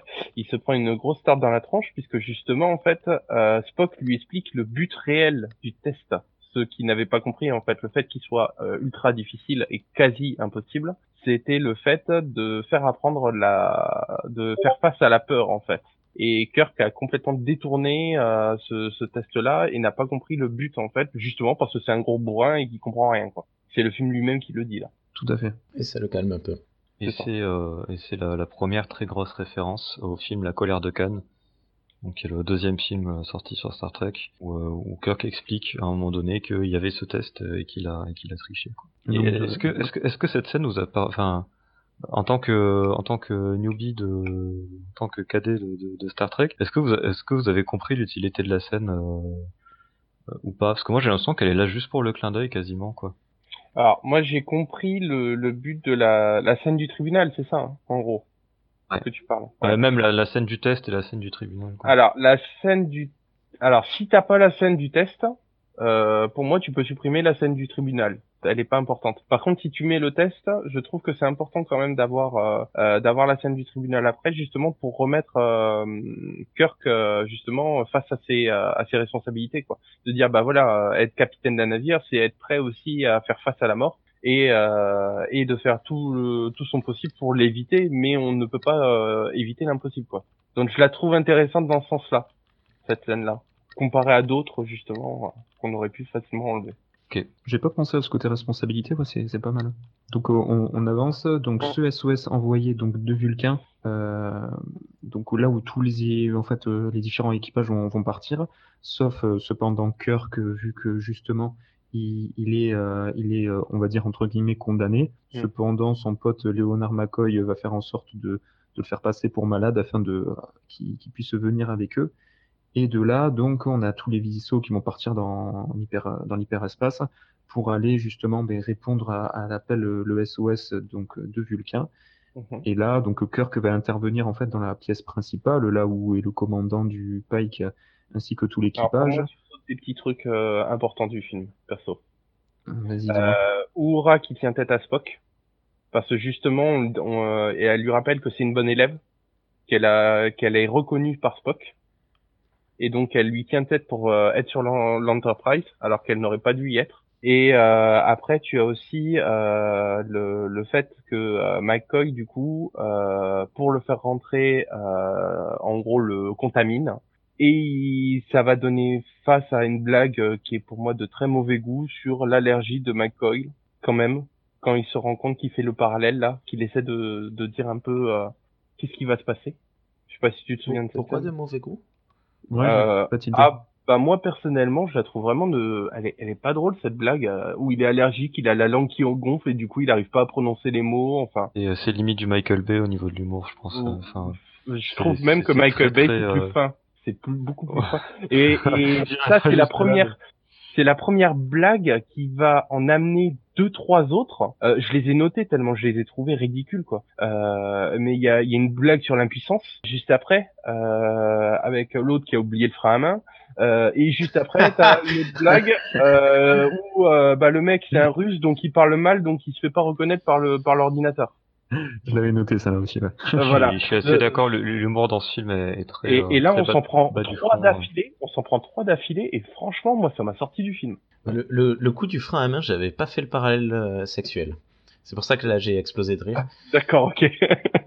mais mais c'est grossièrement c'est ça, c'est une panne. hein. Voilà. Euh, effectivement, moi aussi, j'ai trouvé ça très très lourd. Ça fait partie des trucs qui m'énervaient avant et qui maintenant m'énervent plus, mais me rendent juste triste en fait euh, de, de, Mm. de me dire ouais, on en est là. Enfin, ouais. Ouais, c'est une facilité euh, scénar- scénaristique, on va dire. Enfin, même pas scénaristique, mais une facilité dans, dans l'humour, quoi. C'est- plus pour mettre du rythme entre guillemets, mais je trouve que ça casse plus le rythme qu'autre chose. Et donc Et, euh, du coup, juste pour finir la, la phrase là sur l'événement, euh, histoire que tu sois pas perdu. Donc là, euh, Kurt que, du coup se rend compte, il fait le parallèle entre l'appel de détresse et euh, les événements qui ont tué, euh, qui se sont déroulés euh, lorsque son père est mort.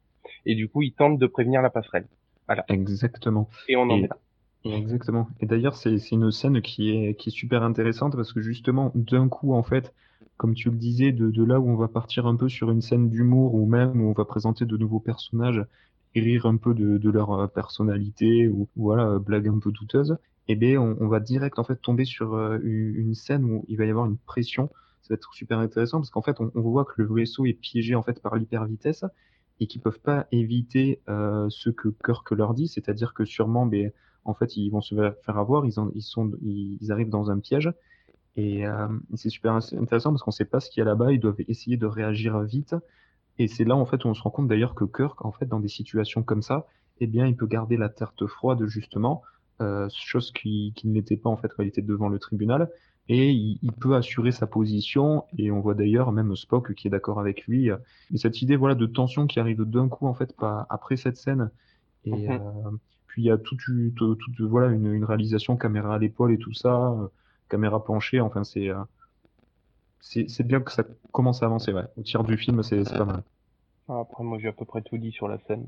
On va passer alors euh, à, Au combat. lorsqu'ils arrivent sur sur la Mm. donc sur euh, sur l'endroit en fait le le quasiment le no man's land quoi parce que en fait c'est un massacre, il y a tout qui est détruit et en fait donc on retrouve ce, ce capitaine Nero en fait qui va demander à Pike d'arriver sur son sur son vaisseau Et là, donc, on va retrouver là un peu la, la réalisation de J.J. Abrams, où en fait, on va voir donc le vaisseau de Pike et le vaisseau de, de Nero, donc déjà une, une différence dans les dimensions. Et après, en fait, on va voir ce petit, cette petite navette en fait qui va sortir du vaisseau de Pike euh, et qui rend le truc encore plus impressionnant en fait, pour expliquer que vraiment là, ben, il y a une, une différence de, de poids, quoi, de, de poids lourd, de catégorie. Il y a, je pense qu'on en parlera après, mais il y a un gros travail sur le film, sur les échelles. Ouais, ça, c'est le Euh, style Il y a de vraiment Abrams, un, un très très gros travail, mais on en reparlera plus tard, je pense. Et donc, euh, lorsque Pike en fait va partir sur ce vaisseau, ils feront, euh, ils vont faire en sorte en fait de, euh, ah oui voilà, Kirk et Sulu, voilà, Euh, ça j'avais oublié de- d'en parler. En fait, amarré à ce vaisseau, il y a une sorte de d'encre en fait, de une sorte de ouais de pic qui va qui est en train de s'enfoncer en fait sur une planète, euh, sur la planète Vulcain.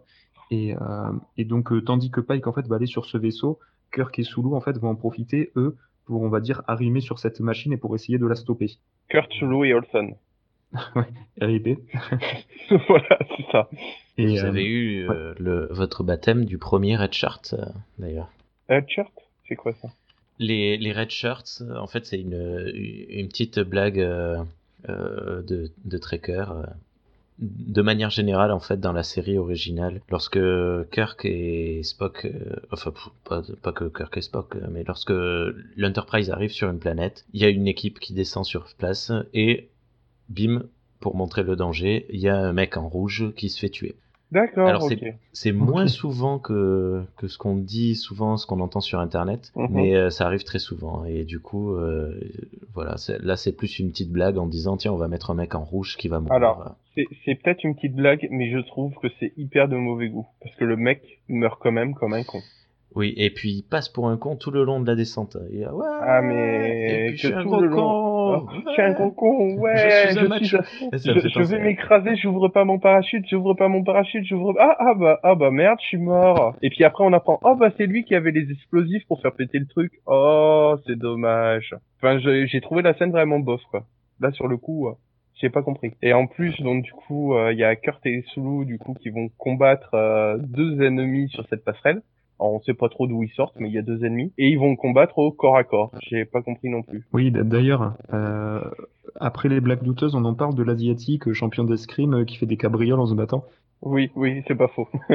Alors, et euh, pour pour rajouter par dessus, euh, c'est euh, alors c'est censé être une référence, mais pour moi c'est plus vraiment une insulte euh, à la à la série originale parce que justement Sulu dans la série originale, il y a un épisode, euh, c'est c'est euh, il est dans les premiers de la saison 1 Naked Time. The, Naked Time, euh, où l'équipage devient euh, pète un peu un plomb à cause d'un, je sais plus, à cause d'un virus ou un truc comme ça. Et, euh, et en fait, on voit Sulu sortir torse nu avec un avec un fleuret à la main et dire en garde Richelieu. Et en fait, il y a, il y a- la, la petite anecdote, c'est que justement. Euh, euh, Georges Takei, il en avait, euh, il en avait marre un peu du, du cliché de, de l'asiatique euh, à la Jet Li, enfin, euh, euh, D'accord, ouais. C'était je sais plus qui de l'époque, mais de, de, de l'asiatique qui fait des arts martiaux, etc. Et Mhm. justement pour casser ce cliché, pour le, le contredire et pour euh, parce que vraiment la série originale était progressiste sur cette idée-là de de briser les, les, les clichés et les, euh, et les, les- tous les trucs un peu racistes qu'il y a. Et donc ils ont ils, ils lui ont fait faire un truc euro- très européen, euh, voilà, un truc de, de français hein, en garde Richelieu avec un fleuret en mode mousquetaire euh, pour justement briser le cliché. Voilà. D'accord, ok. Mais c'est pour ça qu'il dit qu'il fait de l'escrime. Ok, je comprends mieux. Parce que là, bah, effectivement, ça casse tout le truc parce que c'est tout le contraire en fait. On, on renforce le Bah, cliché au lieu de le mis combattre. à part qu'il dit qu'il fait de l'escrime, et c'est vrai que l'escrime ça fait pas, euh, ça fait pas euh, asiatique, mais en fait son épée aurait été plus comme un fleuret, ça aurait été peut-être mieux passé, mais là c'était vraiment un sabre en fait. Ouais, il y a vraiment le côté katana, katana puis, ouais. puis il y a sa manière de combattre aussi qui fait très, Oui. euh, très cliché d'asiatique. Alors, c'est très cliché, c'est vrai. Je trouve quand même qu'elle permet de rehausser le personnage de Sulu qui vient de se faire une scène où ben, je viens d'apprendre qu'il avait une panne sexuelle. et, et du coup, on, on le voit, et puis rater sa première scène d'introduction. Puis Ouais. dans la deuxième scène, il dit euh, oui, je fais de l'escrime. Tout le monde est là, what? Et puis là, c'est bon, il sort l'escrime et il, des fois, il tue deux mecs quand même. Oui. Donc c'est euh, ouais, c'est vrai que c'est euh, cli- cliché, raciste, mal amené. Bah, En, en fait, moi je trouve que Mais le problème, c'est- vraiment mal allumé. C'est-à-dire que ils combattent au corps à corps. Pourquoi? Parce que Kurt est un gros bourrin et qui saute sur l'ennemi. Il aurait tiré son, son taser et il lui aurait tiré dessus, c'est- c'était fini quoi. Pour la défense euh, du, du voilà. film, son, il- en fait, son, son phaser tombe euh, au moment Ah où il d'accord, je l'ai la pas plateforme. vu. Ah je l'ai pas vu. Ok. Parce que moi j'ai j'ai juste vu la scène où il fonçait comme un gros bourrin. Je me fait mais qu'est-ce qu'il fait ce con? Enfin bon. Byron, t'en as, t'en as pensé quoi toi de, de cette scène? Un peu lourde, euh, notamment avec le red shirt. Euh, c'est ouais, je vais y arriver, je vais y arriver, je vais y arriver, et au final, bah, il meurt. Euh, j'ai saisi la référence tout de suite. Après, ce que j'ai un peu moins aimé, bah, c'est pendant la descente. Les effets spéciaux étaient mal faits. Euh, la transposition de la tête sur le, le casque, je trouve que ça fait vraiment, Ah oui. c'est vraiment mal fait. Putain, j'avais Euh, trouvé que c'était bien réussi. ouais. Ah ouais, Ah. non, ça- moi ça m'a choqué aussi. Ouais, ça, ça m'a- c'était la première fois que ça me choquait, mais en le revoyant là pour les, pour le, le voir, et effectivement, ouais. C'est. Pourtant, je suis pas trop attaché au visuel moi en général, et euh, là ça m'a, ouais, ça, ça m'a marqué. Ouais. Ah, moi, je suis très attaché au visuel, donc forcément, ça, ça m'a marqué, puisque au niveau de l'échelle, j'ai l'impression que les visages sont plus gros que le casque, pratiquement. Donc, euh, ça, ça, ça m'avait vraiment marqué. Alors, si, si tu- ben, je vais revenir au bonus. Dans les bonus, ils expliquent comment ils ont filmé cette scène parce que elle est quand même. Enfin, moi, je la trouvais très impressionnante. Et ce La descente est impressionnante. ouais. est bizarre, c'est que en fait, euh, c'est un véritable costume. Donc peut-être qu'en en post prod, ils ont ils ont retouché les visages, mais j'ai pas j'ai pas fait gaffe. Et en fait, ils filment, ils, ils posent les acteurs sur des miroirs très grands qui doivent faire dans les 3-4 mètres de, de carré, et ils filment les, les acteurs en plongée. C'est grâce à ça qu'on voit le ciel et le soleil derrière eux. Et en fait, ils regardent vers le haut, et donc on a l'impression qu'ils regardent vers le bas, puisque après on inverse l'image. Et je, je trouve l'astuce géniale. Et c'est pour ça que moi j'aime bien cette scène. Le, le seul point négatif pour moi, c'est le, le red shirt. Bah, c'est surtout que, en gros, c'est parce qu'il est con qu'il est mort. Il, il aurait eu un problème de parachute, tu vois. Ça serait mieux passé, je pense. Tu vois, un problème d'ouverture ou de machin. Euh, on, on aurait tiré sur son parachute, ça aurait chié, ouais, ça. voilà, tu vois. Mais là, c'est, ouais, j'ai pas envie, j'ai pas envie. Ah bah, je meurs. Oh bah, oh bah, je suis con. C'est vrai qu'en plus, il, il, a- apporte rien de particulier parce que les, les autres personnages, ils, ils ont aussi ce, ce risque de mourir. Je veux dire, sans le fait que celui-ci meure, euh, ben on a quand même conscience euh, du danger. Donc, au Mm. final, c'est- sa mort n'apporte quasiment pas grand-chose parce que juste pour indiquer qu'il veut tout faire péter euh, et qu'ils veulent détruire euh, ce- cette sorte d'encre là, euh, y a pas, ouais, son personnage n'est pas forcément très utile. ouais. Ah, ok. Quelque chose à, à rajouter sur cette scène? Il y a, il y a juste un truc euh, qui, qui c'est que je trouve dommage dans le sens où euh, c'est une scène qui est quand même faite pour être impressionnante.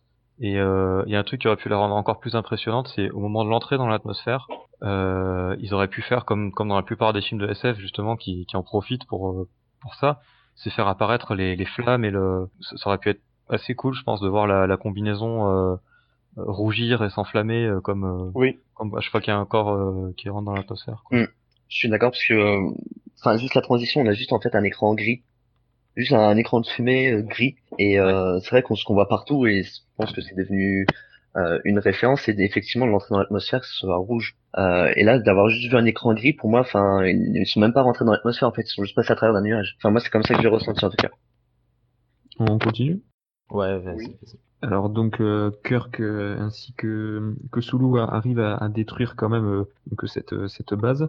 Euh, cependant, euh, les les ennemis réussissent quand même à balancer une sorte de de mini bombe. On sait pas trop de quoi il La s'agit. matière rouge. Exactement, voilà matière rouge, merci. Jusqu'à comprendre en fait qu'il qu'il s'agit en fait de la, de la création d'une sorte de, de trou noir qui vont en fait euh, implanter quasiment au centre de de euh, de Vulcain, pardon. Et, euh, et à partir de là, donc nos deux héros euh, là tombent dans le vide, Kirk essayant de, de sauver euh, Sulu. Euh, ils vont être- réussir à être téléportés par euh, Pavel, qui va nous sortir un yo moyo, je ne sais pas du tout de quoi il s'agit. Et tandis que Spock, lui, va euh, demander à être euh, téléporté en fait sur sur justement Vulcain pour essayer de récupérer sa famille. Et de là, en allant les récupérer, il va quasiment réussir à sauver tout le monde, sauf sa petite maman. Ce qu'on en retient, donc c'est une scène émouvante, ouais. Et visuellement, elle est, surtout visuellement, elle est, elle est super impressionnante. Après, c'est c'est la scène d'abandon de poste. Je sais pas si vous avez remarqué, mais il y a Spock qui se barre. Après, du coup, euh, il y a l'autre, euh, je sais Skitov, j'arrive pas à le Chekhov. Aussi, Chekhov, du coup, qui se qui, se barre de son poste aussi. Les deux se cassent pour des bonnes raisons, mais les deux se cassent de leur poste. J'ai j'ai trouvé ça assez rigolo. Oui, c'est- du coup, il n'y a plus de. Il y a plus personne. Il y a plus personne à la passerelle, mais bon, c'est pas grave. Allez, ensuite. Ouais, particulier. J'attendais voir s'il y avait des rebonds. Et non, il y donc- avait pas de rebond, c'était juste ça. Pardon. Et donc voilà, bon, mais c'est c'est un peu la crise. Hein, les, les ennemis euh, s'enfuient donc avec euh, avec Pike et donc euh, Spock qui est donc euh, au qui est le commandement en fait de ce vaisseau. Et là, en fait, on va tomber sur le premier journal de bord du film, donc journal de bord 2258, où Spock va va en, en fait va va expliquer que mais quasiment là il ne sait plus quoi faire en fait. C'est là où on va voir son côté le plus humain c'est-à-dire qu'il va éprouver de la haine. Euh, on se rend compte que qu'il éprouvait aussi de l'amour hein, bien entendu. En fait c'est toutes ces émotions qui, s'expriment d'un coup. Et c'est là qu'on voit qu'au final c'était euh, son, côté humain est toujours là bien bien qu'il essayait de le cacher. Voilà. Et de là voilà après on voit euh, Néron qui euh, qui, qui parle à Pike indiquant que lui voulait se venger de la Fédération qui a en fait laissé détruire, donc anéantir son peuple, donc Romulus, et, euh, et que lui, pour se venger, après avoir détruit cette planète, lui veut détruire euh, la planète Terre, il me semble. C'est ça. Et on, on découvre aussi euh, comment leur planète euh, est morte dans leur timeline. Exactement. Ça, normalement, on le découvre plus tard. Enfin, on découvre, on découvre que pourquoi ils, ils veulent se venger. Pardon, Voilà. mal exprimé. Voilà. Donc quoi, leur planète a été détruite, machin, que c'est un survivant et c'est pour ça que euh, c'est pour ça qu'ils euh, qu'ils tentent de, de supprimer la fédération. Quoi. Et de là, donc, euh, avant d'arriver au, au milieu du film, on va avoir un dernier conflit en fait entre Kirk qui lui va vouloir poursuivre en fait, en fait Neo, Nero, pardon, Mhm. et aller ben, contre les ordres de Spock en fait. Et suite à ça, il, il va péter un plomb et il va en fait se faire éjecter en- sur une planète. Et donc là, on va arriver au milieu du film, donc où vraiment tout, tout va au plus mal pour nos, nos héros. euh, voilà, ils ont euh, beaucoup, beaucoup de personnages. euh, ben, une planète entière a disparu, euh, ils sont séparés. Plus, plus rien ne fonctionne dans l'équipage. Et on a aussi la, la présentation réellement de comment fonctionne le voyage dans le temps dans l'univers de Star Trek. Enfin, dans ce film, en tout cas. Comme quoi, en fait, quand on voyage dans le temps, ça crée une nouvelle timeline, un petit peu comme dans Retour dans, vers le futur ou Dragon Ball Z. J'aime tes références. Bah, j'y peux rien, c'est des références. voilà. Ah non, Et mais en c'est pas, une... c'est pas une critique. Ah, c'est pas une critique, bon, ça va alors. Non, Euh, voilà, que en gros, bah, on peut pas réellement changer le, le passé, quoi, dans dans ce système-là. Euh, on change pas le passé, on change juste de de ligne temporelle, quoi. Ouais, effectivement, c'est pas tout à fait, euh, en tout cas, euh, c'est pas tout à fait comme ça que voyage euh, fonctionne le voyage dans le temps dans le, dans le reste de, de Star Trek. D'accord, ok. On, le- est plutôt dans, on est plutôt dans du remplacement, euh, du, du- de la modification de la timeline originale. Après, euh, il y a quand même un gros sous-tête au niveau de, de ça. euh, J'ai trouvé, c'est que malgré en fait euh, qu'on est dans une nouvelle timeline, qu'on est dans une nouvelle ligne temporelle, euh, l'équipage en fait de l'Enterprise c'est voué à être le même. J'ai trouvé ça sympa comme symbole en fait que ça soit euh, justement on est dans une euh, dans une ligne temporelle complètement différente, mais Kurt sera toujours dans l'Enterprise, Spock sera toujours dans l'Enterprise et puis les autres aussi on retrouvera tout le monde et tout le monde est voué et un petit peu ce destin en fait. Il y a, il y a, il y a, il y a une grosse euh, iconisation des personnages là-dessus. euh, je, je, alors, je suis assez, je suis très d'accord avec toi, mais c'est moi, la- au contraire, c'est un truc que j'ai pas aimé. On est vraiment dans le truc, euh, c'est euh, les, ces persos sont sont tellement importants que euh, quelle que soit la timeline, euh, ils seront ils seront ensemble. Enfin, d'une façon ou d'une autre, dans le temps, on arrivera à les retrouver. Ouais, c'est c'est bien vu, ouais, j'y avais pas pensé, c'est euh, c'est intéressant, ouais. Mm. C'est justement la note d'espoir que que qu'apporte en, en général le Star Trek, ouais. Après avoir vu les, les différentes séries, c'est c'est plutôt cette idée-là, voilà, que beaucoup d'espoir à chaque fois, de de liens euh, entre les personnages, ouais, entre les même les races, hein. Voilà, et après, du coup, Kurt se retrouve sur Delta Vega. Exactement, où il va être poursuivi par un premier monstre. Et là, ben, comme tu parlais, Absol, euh, tout à l'heure, en fait, le, le jeu d'échelle, c'est-à-dire on va voir un monstre apparaître de loin, on n'arrive pas trop à voir les dimensions qu'il a, et au fur et à mesure qu'il se rapproche, on se dit, mais non, il va pas être encore plus énorme, encore plus énorme. Et au dernier moment, là où tu te dis, ben, vraiment, Kirk est dans la merde, t'as un monstre qui bouffe ce second monstre, donc encore plus imposant. Euh, Demogorgon. Demogorgon, yeah. Et donc après pe- pe- petite chute et péripéties euh, en tout genre, euh, Kirk va se retrouver dans une sorte de grotte où il va être sauvé par un mystérieux personnage qui n'est autre que un Spock, pas du futur mais plutôt du d'une autre. euh, Aussi, c'est Spock du futur. Comme Ouais, on dit c'est- Frank c'est un- du futur, c'est Spock du futur. c'est un Spock du- d'une autre. euh, D'une autre timeline. ouais, Mais c'est long à dire, donc on va dire Spock du futur. Spock et, euh, a une référence à Star Wars euh, assez étonnante dans cette scène de la part de J.J. Abrams. Parce que justement, la scène de la, du, du, du petit monstre qui se fait bouffer par le gros, c'est c'est dans l'épisode 1, euh, sous l'eau, quand il passe par le centre de Naboo. Oui, tout à fait, avec le poisson, euh, les poissons qui sont bouffés, ouais. Et moi, ça m'a beaucoup surpris, parce que il me semble que J.J. Abrams fait partie des gens qui, qui détestent la prélogie. Après, euh, t'as aussi la planète sur laquelle il atterrit. Enfin, moi j'ai vu Hot. hein. Tant qu'on Oui, est dans ouais. les références à Star Wars, euh, pour moi la planète où il atterrit, c'est pas Delta Vega, hein, c'est Hot. hein. Enfin, Ah ouais. Après, le souci, c'est que euh, en même temps, tu as l'impression que malgré toutes les planètes ou univers que tu peux voir dans ce film, c'est t'as pas une, une, une énorme aussi euh, imagination au niveau des planètes. T'as une Non, planète de tout. glace, euh, tu vois, tu. C'est très standard aussi- en fait. Ouais, tu fait. voyages pas en fait. T'as pas l'impression de voyager. Mais je pense qu'on en parlera plus tard ça. On va peut-être avancer parce qu'il commence à se faire tard. Non, voilà. Après, euh, pour pour continuer rapidement, voilà. Donc, euh, vieux Spock qui va expliquer en fait euh, d'où il vient et euh, et donc euh, raconter qu'en fait euh, euh, les raisons de, de Nero euh, par rapport à cette haine qu'il a envers le, le nouveau Spock, c'est parce que Spock était censé en fait sauver cette planète, mais qu'il n'a il n'a pas Oui. réussi à, à le faire.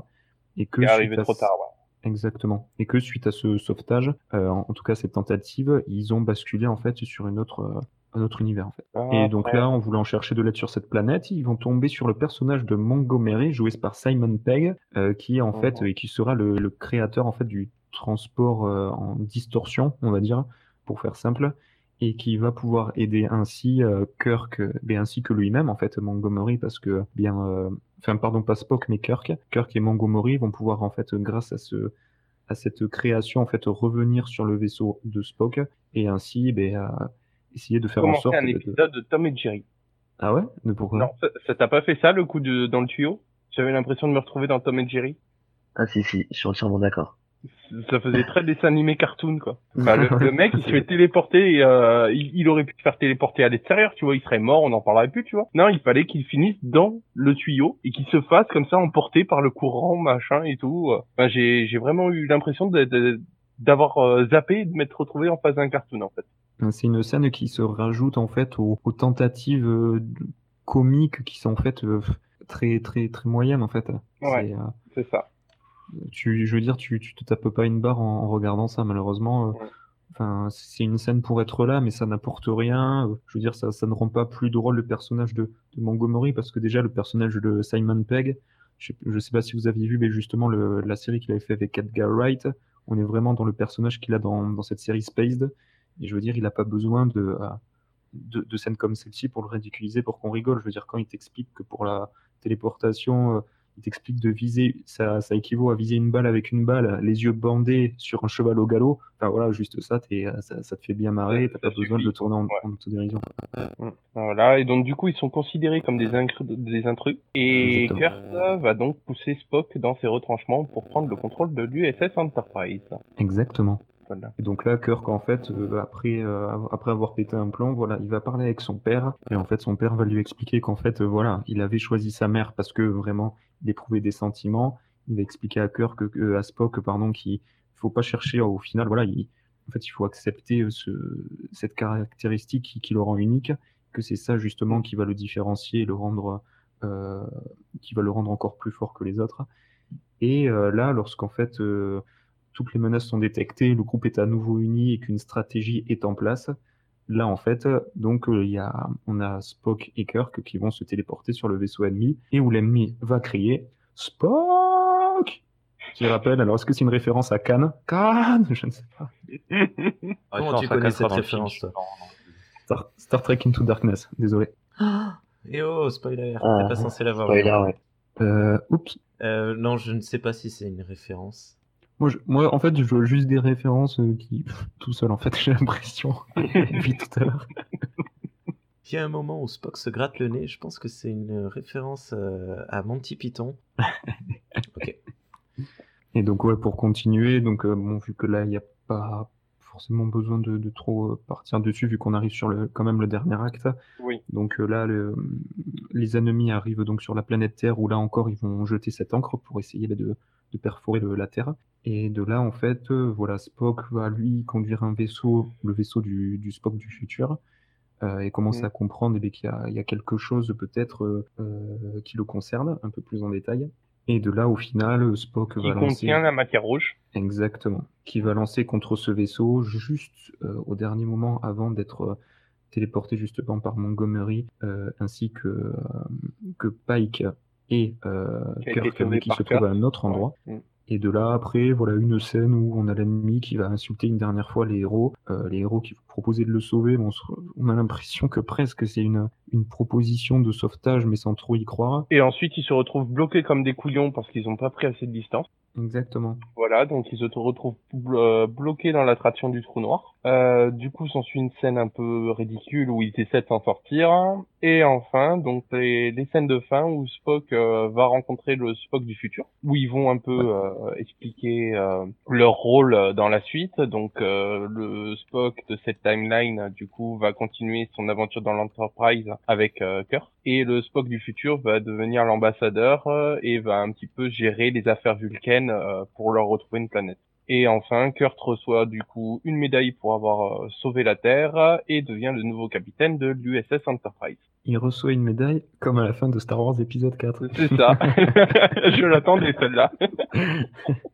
Mais tu vois, c'est au moment où tu l'as dit que là, ça, paraissait évident, j'ai- j'ai j'ai même pas capté, tu vois. Donc voilà, et on a enfin fini. Ah oui Et, Oui, euh, et ah du oui. coup, la, la, la scène de fin, euh, moi, ce qui, ce qui est super étrange, je, donc je parlais de la tentative de sauvetage, je y crois pas trop. Enfin, la proposition de sauvetage, c'est pas super bizarre qu'ils s'amusent à leur tirer des torpilles dessus, alors que de toute façon, Ouais, sont. Euh, moi, moi j'ai trouvé ça malsain. Qui Bah, propose de le sauver, il le voit chier, il aurait pu juste le laisser en mode bah vas-y crève tout seul quoi, tant pis. Et Ouais, se barrer justement pour éviter d'être bloqué dans l'attraction. Et au lieu de ça, ils ont préféré lui tirer dessus. Alors, Ouais, euh, ah, pardon, vas-y. euh, Non, du tout. Non, vas-y, euh, Dragon. Non, en fait, parce que en fait, euh, du coup, euh, j'ai j'ai l'impression que on a, on a, on a été vachement négatif sur le film tout le, tout, tout le long des, des, des, des, histoires scène par scène. Et du coup, les, les personnes qui ont aimé le film, qu'est-ce que vous avez aimé dedans? Parce que du coup, genre, parce que les gens vont croire qu'on a tous détesté alors qu'il y, a qui ont aimé. Donc, euh, qu'est-ce qui, qu'est-ce qui vous a plu dans le film? C'est que scène par scène, euh, il y a des choses qui vont pas. Après, dans la globalité, c'est un bon film de divertissement quand tu le regardes en, en tant que tel. Donc, le film, moi, je l'ai bien aimé en tant que film de divertissement quand tu réfléchis pas trop au sujet, au thème, au machin. Mais dès que tu commences à l'analyser, enfin, c'est là où tu vois tous les trucs qui ressortent en fait.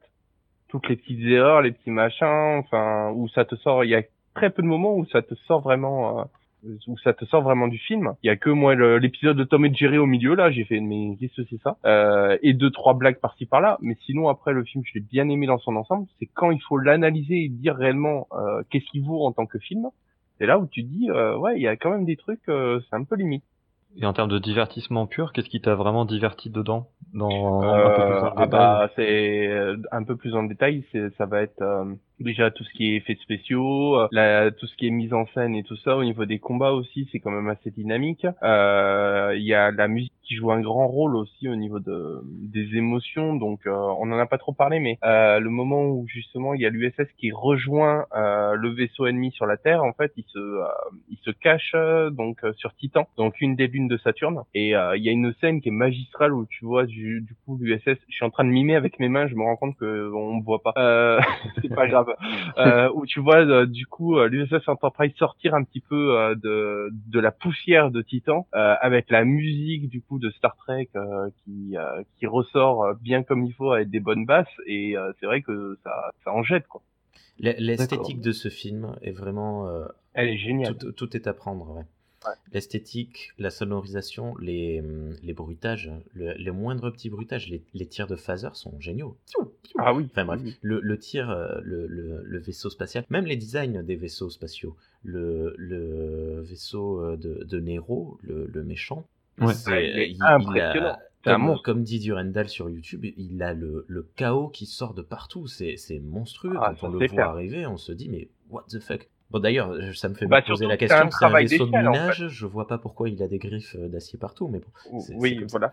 Mais c'est pas grave. Mais c'est surtout t'as un gros travail d'échelle en fait. Tu as euh, du coup parce qu'au départ tu vois le vaisseau euh, à partir, non, tu vois les navettes à partir des humains. Tu vois que les navettes sont quand même assez conséquentes parce que c'est un peu des bus quoi. Tu vois après cette navette qui rentre dans le vaisseau et tu vois qu'elle est ridicule cette petite navette qui rentre dans le vaisseau. Et par la suite tu vois le vaisseau qui est face au à, à, donc le l'USS Enterprise qui est face au vaisseau ennemi et tu le vois, il est ridicule, il est tout petit, tu sais. Et c'était vraiment un travail d'échelle et c'est vrai que quand tu vois ça, tu fais oh, mais il est gigantesque ce truc, tu, tu sais même pas comment il fait pour euh, pour avancer en fait. T'as un gros gros travail sur les échelles, sur la, mise en, en proportion en fait. Et ouais, tout à fait. En plus, comme euh, comme euh, comme on disait, ce, ce, qui va être le point fort du film, ça va être c'est ça les, les, effets spéciaux, le côté action ce côté aussi, on n'en a pas parlé tout à l'heure, mais quand il plonge justement dans, dans l'atmosphère et tout ça, il y a ce côté silence où on n'a mm. aucune musique, on a juste la puissance, en fait, la vitesse que tu ressens. On a aussi le, le côté gros zoom que fait Gigi Abrams par moment où en fait, il, il a l'air de filmer un décor et d'un coup, comme s'il se rendait compte qu'il y avait des personnages ou de l'action quelque part, il fait un gros zoom euh, sur, euh, et sur le, là, le mouvement, en fait, les personnes qui sont en mouvement. Et euh, mais voilà, après, dans le film, comme tu demandais, Dragor, c'est vrai que c'est le souci d'Abrams, c'est-à-dire que Abrams, quand il va, il va reprendre des sagas comme Star Trek, comme, comme, euh, comme Star Wars, comme même son film Super 8, qui vont être des films hommages euh, à des, soit une génération pop, soit des, des films qui ont déjà existé, en fait, il, il va vouloir tellement bien faire, euh, qu'il va faire quelque chose de propre, mais presque trop propre. Et t'as l'impression que des fois, il va pas prendre de risques. Et c'est, et c'est là où t'as semblé qu'on a parlé de choses mitigées, parce qu'au final, ce qu'il en ressort des avis, même de la plupart des avis des gens, c'est c'est un film qui est de qualité.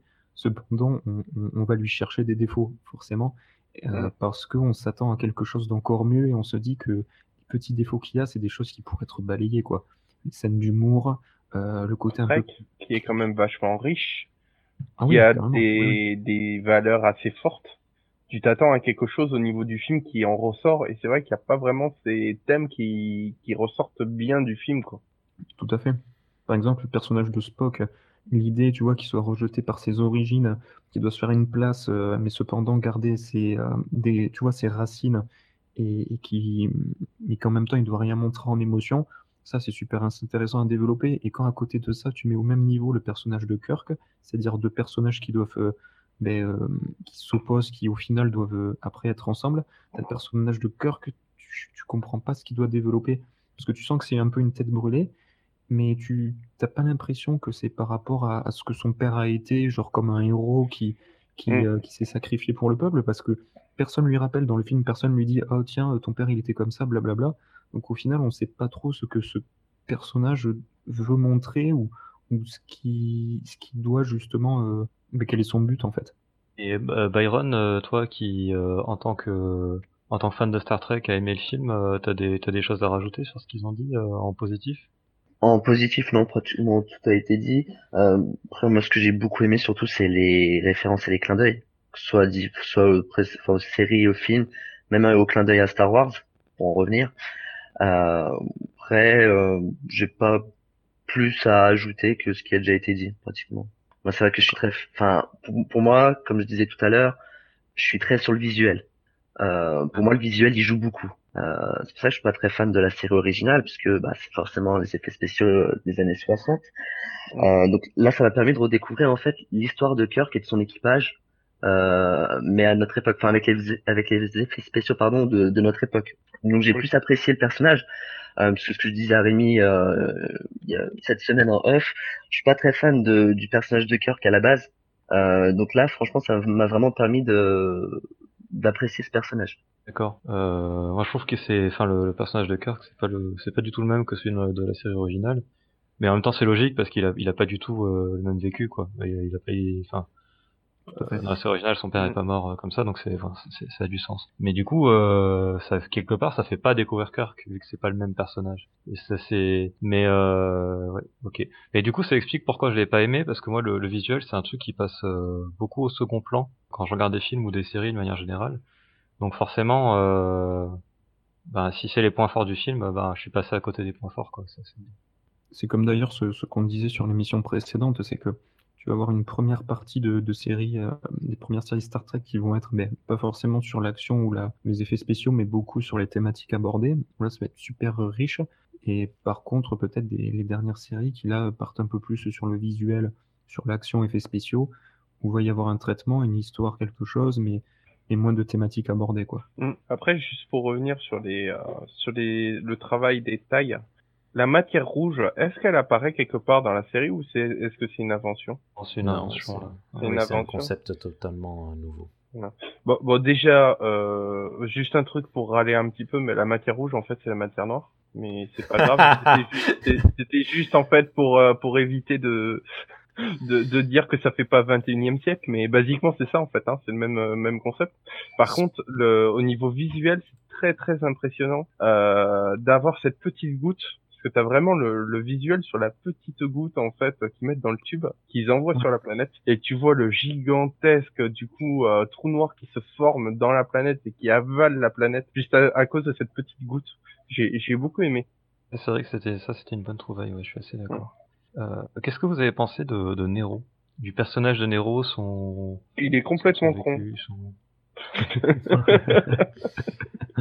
Mais il fait très personnage euh, cliché. Parce que par rapport à ce qui s'est passé, ils auraient peut-être pu développer son, son personnage, par exemple, en, en mettant peut-être sa famille, tu vois, que lorsque. et justement, euh, désolé de faire encore le lien, mais dans Star Wars, euh, le premier Star Wars qu'il a fait, quand lorsque l'ennemi détruit plusieurs planètes, tu ressens rien pour ces planètes parce que t'es pas à la place des gens sur qui Tu les connais pas, exposés. tu, les sais pas, tu, tu sais pas ce qu'ils ce qu'ils sont, machin et tout. Et, euh, et là, c'est le même souci avec cet ennemi, du coup, où, euh, ouais, sa planète a été détruite, c'est bien, mais il nous manque euh, deux, trois, deux, trois scènes, en fait, où on aurait présenté le personnage, euh, avec sa famille et tout, vivre, voir comment il a déraillé, en fait. Alors que là, on, le- on le présente directement déraillé. Et ça, c'est le souci, c'est que en fait, dans, dans ces films comme ça, c'est qu'ils vont pas développer assez. J.J. Abrams, il, il va pas développer assez ses personnages. Il les traite juste en fait en euh, comment dire euh, en surface et il va pas chercher à, aller au-delà de ça. Et c'est pour ça qu'en fait, ça aurait été super intéressant, quitte à, le montrer après pour pas spoiler, mais que tu te dises qu'en fait, ce, méchant, mais malgré qu'il soit méchant, presque je, comprends un peu ce qu'il veut faire. Voilà. C'est difficile de s'attacher à un méchant, mais mais il y a beaucoup de films qui arrivent et, euh, et en effet, c'est dommage qu'il ne l'ait pas fait pour celui-là, parce qu'après, c'est un méchant lambda, quoi. C'est le souci c'est des grosses sagas, c'est qu'ils n'arrivent pas à réaliser de, méchants corrects, ou en tout cas très rarement. C'était un gros point fort de Star Trek. Un des trucs que j'aime beaucoup dans Star Trek de manière générale, euh, c'est que les, méchants sont vachement travaillés en fait. C'est même plus des antagonistes que des méchants dans le sens où euh, tu comprends leur motivation, euh, tu, tu dis qu'ils ont raison en fait. C'est juste que ils sont euh, leurs intérêts sont contradictoires avec le avec ceux des héros, donc euh, bah, forcément ça se passe mal. Mais c'est c'est un truc euh, que dans Star Trek de manière générale que que, que j'aime beaucoup et qui est qui est pas présent dans dans ce film. Mais, mais, euh, mais sur Nero, moi, ce qui m'a choqué, c'est le, c'est vraiment sa motivation quand il explique. Il dit, vous n'êtes pas venu nous aider quand ma planète a été détruite par une supernova. Euh, je sais pas, je sais pas si vous avez déjà eu des, des, des problèmes dans la vie. Est-ce que vous en avez, euh, je sais pas, euh, voulu à des gens qui sont même pas de, de votre pays de pas vous avoir aidé, quoi? C'est super bizarre, non? Mais en fait, c'est, il sombre dans la folie totale du fait d'avoir perdu euh, non seulement sa femme, sa famille, mais aussi toute, son, toute sa race. Euh, il, il, devient complètement fou, il se lance dans une... Dans une c'est, ça devient une espèce de Don Quichotte qui, qui, qui voit l'ennemi partout. Ouais, mais du coup, il lui manque des scènes de, de présentation. En, en fait, il fait pas assez fou. Il est trop froid, en fait. Dans, dans les scènes qu'il voit, tu, tu sens pas qu'il est fou. Tu sens juste qu'il a envie de se venger ça aurait peut-être été plus intéressant de le voir, euh, euh, je sais pas moi, mais comme un comme un Joker en fait. Tu vois, le mec complètement fou euh, qui pète un câble pour un rien. Tu vois, c'est, je pense, c'est le genre d'ennemi qu'il aurait fallu qu'il soit pour qu'il en ressorte un peu plus grand, un peu plus iconique quoi. Ah, même, ils, ils auraient, même euh, sans, sans aller jusque là, ils auraient juste changé une ligne quand il explique ses motivations. Euh, si au lieu de dire je vais me venger parce que vous m'avez pas aidé, ce qui, mmh. ce qui a pas trop de sens. Il aurait pu dire simplement euh, j'ai souffert, je veux que tout le monde souffre quoi. Et oui, là on aurait vraiment été dans la folie, ouais, dans l'absurde, ouais, mais de l'absurde assumé quoi. Non, parce qu'en plus ça, ça marche pas mal lorsque il, il, il, explique que, enfin quand Spock explique que, mais justement au lieu de, de le montrer par l'ennemi, mais il Spock explique qu'il a laissé sur cette planète pour assister à la destruction justement de, de sa planète natale. Tu là, là tu te dis ah ouais quand même le, le mec va, va assez loin et là, là tu as quelque chose de, de, puissant qui ressort. Mais euh, c'est vrai que ça, ça, ça s'arrête là. Scène, ouais. Mm. T'en as pensé quoi, toi, Rémi, du, du, film en général ou même de, du traitement du, On t'a pas trop entendu, en fait. Hein. Oui, mais c'est parce que je suis là pour euh, vous faire animer. C'est les, les... c'est basé sur vous, vos ressentis. Euh, moi, j'ai vu le film à sa sortie au cinéma. Et euh, j'avais pas du tout envie de le voir en fait quand j'avais vu les bandes annonces, euh, ça me donnait pas du tout envie. Et c'est un copain qui m'a dit ouais vas-y c'est bon, c'est du faux Star Wars, euh, on s'en on s'en fiche, on va passer un petit moment et on va on va kiffer.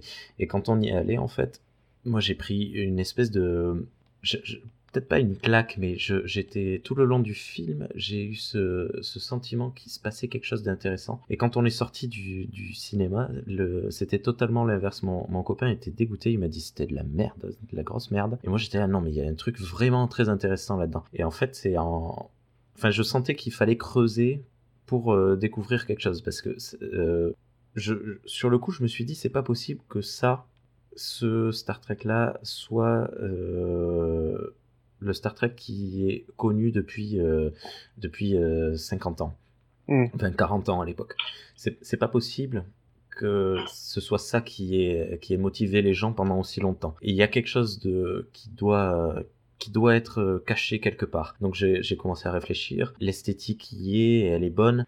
Le, le côté positif de l'humanité même si voilà c'est une, une, humanité euh, positive mais légèrement sombre euh, dans, dans, ce film euh, elle y est on, on, sent qu'il y a quand même quelque chose de bien qui se passe euh, moi c'était vraiment sur du ressenti à l'époque sur je, je, pense que je viens de voir, euh, comment tout le monde l'a dit, quelque chose de très beau visuellement, un, bon divertissement, un, bon, un blockbuster quoi. Mais je pensais qu'il y avait vraiment quelque chose de plus. Et c'est ce film, c'est mon premier point d'entrée dans Star Trek. Et euh, je ne le regrette pas parce que, voilà, moi je garde un... comme certains euh, trekkers euh, gardent euh, le, premier film, le The Motion Picture, en disant j'ai pas aimé le film, mais je l'aime parce que il m'a permis de rentrer dans, Star Trek. Mais moi, Star Trek 2009, je sais qu'il est pas parfait, qu'il a beaucoup de défauts, mais je l'aime parce qu'il m'a permis de découvrir Star Trek.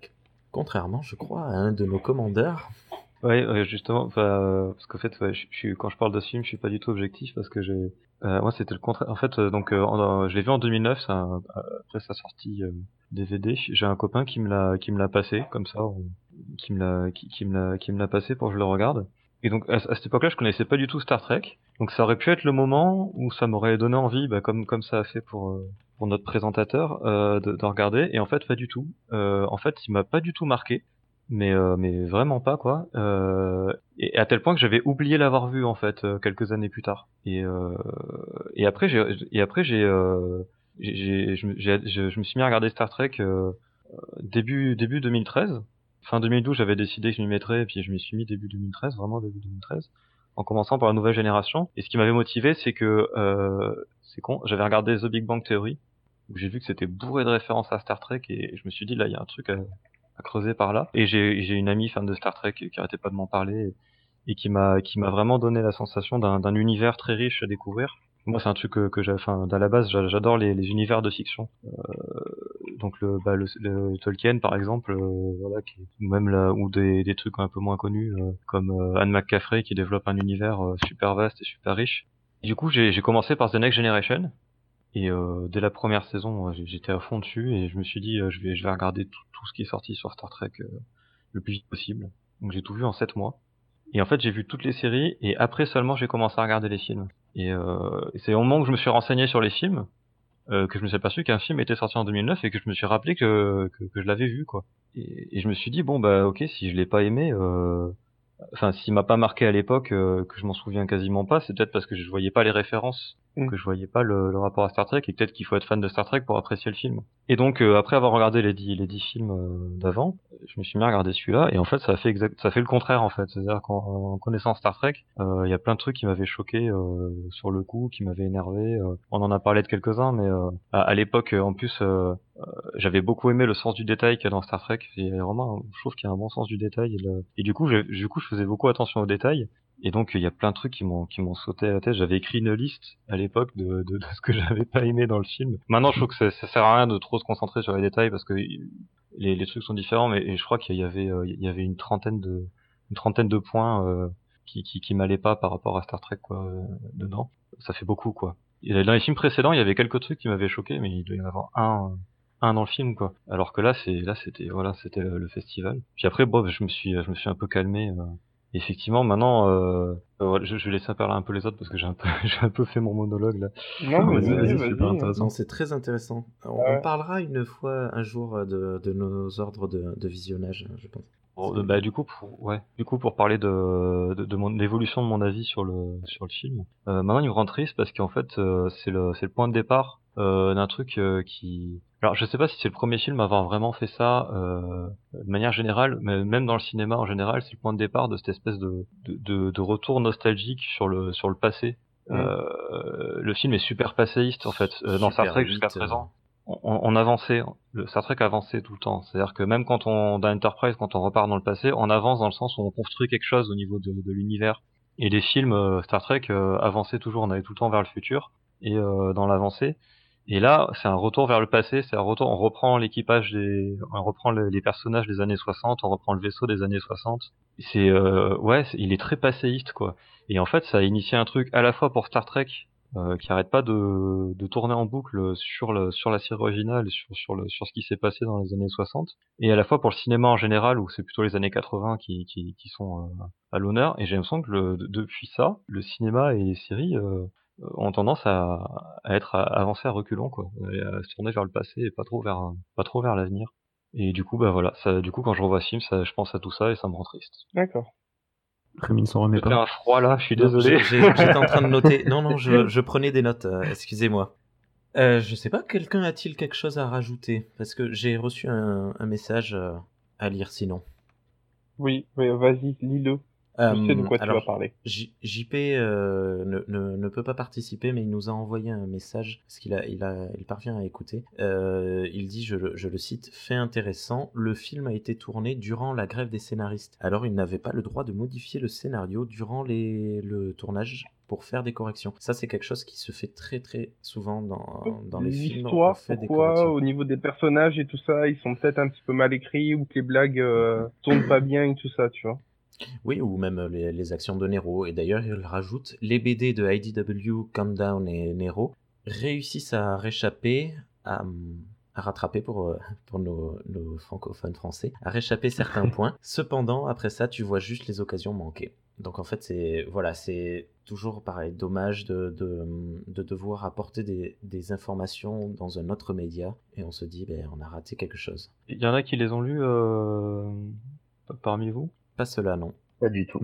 Non. En fait, moi, j'ai lu euh, pour préparer le podcast. En fait, j'ai bien fait mes devoirs et j'ai lu euh, Countdown euh, to, to, Darkness, donc euh, la, la, première BD dont, dont, dont il parle. J'ai pas lu Nero par contre. Euh, Countdown to Darkness, c'est un, c'est le préquel du film en fait. Euh, alors ça part de, ça se passe après le le film euh, Star Trek d'avant, Star Trek Nemesis.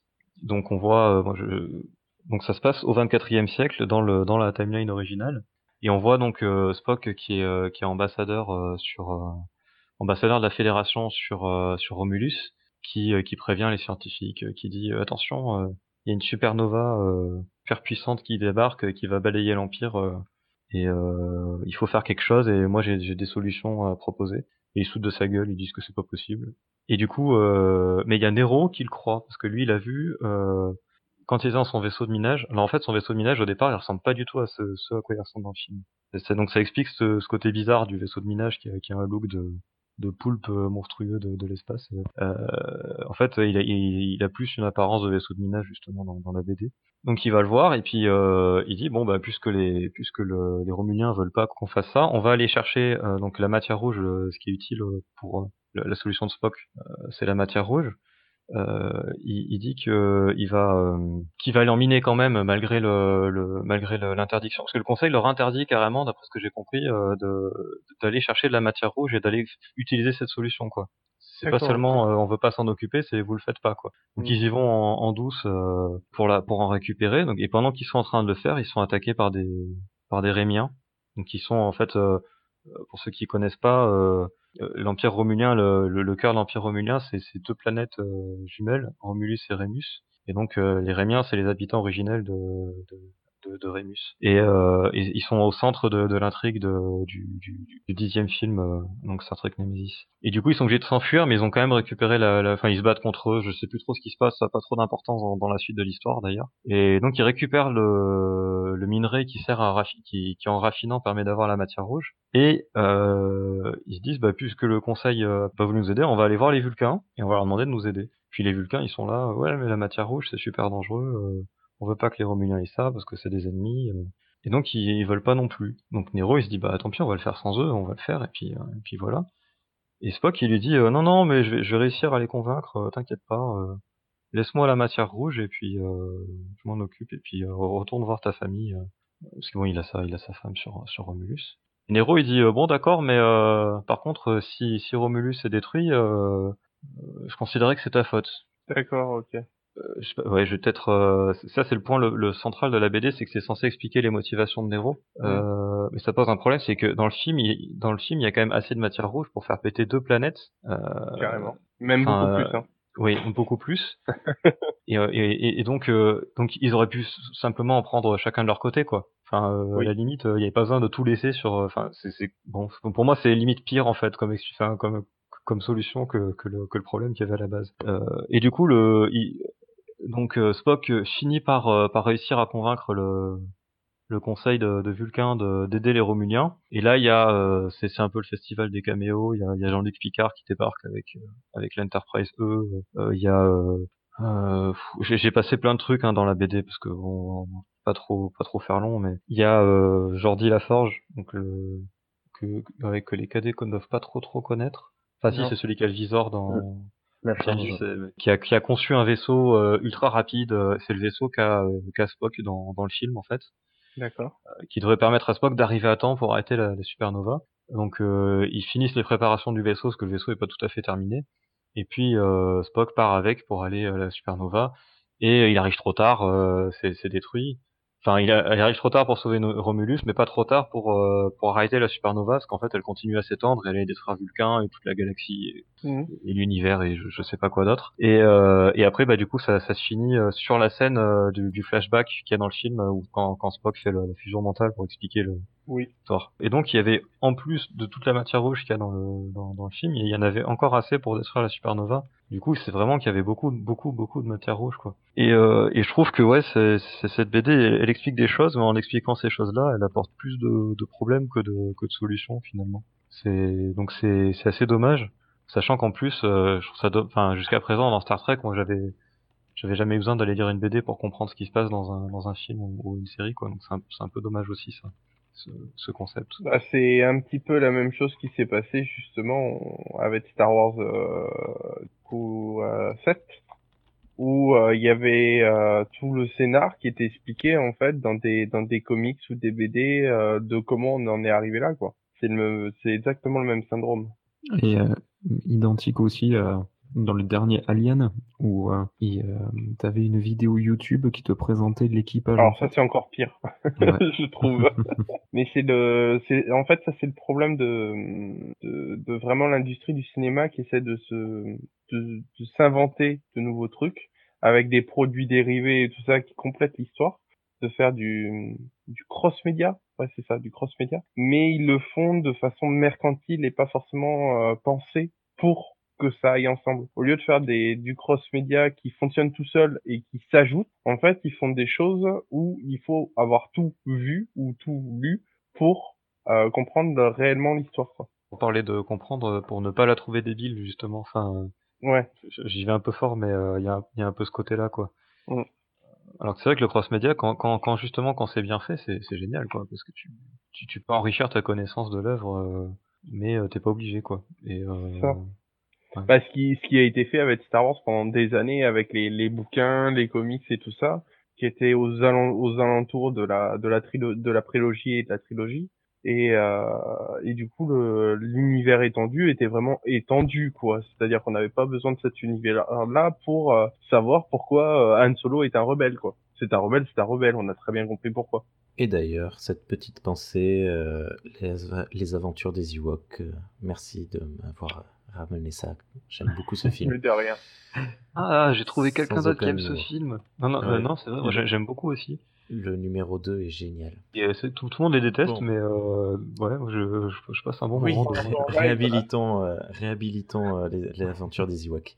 Euh, je pense que on arrive euh, à la conclusion de cette émission. Mhm. Est-ce que quelqu'un aurait quelque chose de plus à dire sur ce film, euh, Byron Un petit, un petit dernier message à propos de Star Trek 2009 euh, Non, je veux pas plus que ça. Je non, j'ai pas d'autre, pas plus à dire. Ah, ok, Dragor? Non, c'est bon. J'ai déjà beaucoup parlé. je pense que je pense que j'en ai j'en ai assez dit. Les cadets, Renault, tu, tu aurais un, un dernier coup de glaive? non, non, là c'est tout a été dit. Après voilà, c'est ça reste quand même un bon divertissement, donc euh, c'est à conseiller, oui. Ok, Charles? Oui, bah la même chose que Renault, un très bon divertissement que je conseillerais, euh, mais à voir qu'une seule fois, pas revoir deux fois d'affilée, parce qu'on c'est là où on voit tous les détails qui dérangent en fait. Ok. Voilà. Euh, allez, c'est parti pour la dernière question que je vais poser à mes cadets. Euh, apparemment, bon, vous avez un, un avis plutôt mitigé, euh, mitigé négatif sur ce film. Est-ce que il vous a quand même, est-ce qu'il continue de ah, est-ce qu'il vous a complètement euh, fait, fait, tourner le dos à Star Trek ou vous aurez quand même envie de, de continuer de découvrir euh, cet univers? Ah bah oui, on abandonne là. Ça, on ça totalement refroidi? Non, après, je, je trouverai d'autres personnes. ah, on est remplaçable. Ah bah merci. Ah bah merci. Surtout toi. Oh bah, bah oui, bien sûr. C'est le meilleur moyen de les faire fuir, en fait. Cette fois-ci, Rémi leur indique sur le, le, contrat de la nouvelle personne qu'il ne sera pas payé. non, mais euh, par exemple, euh, est-ce que euh, vous auriez envie d'aller voir euh, le, le, film suivant, Star Trek Into Darkness, ou, euh, ou vraiment ça vous a donné une douche froide? Alors moi, ça m'a pas donné une douche froide. C'est le fait de l'analyser où vraiment où j'ai vu les défauts ressortir.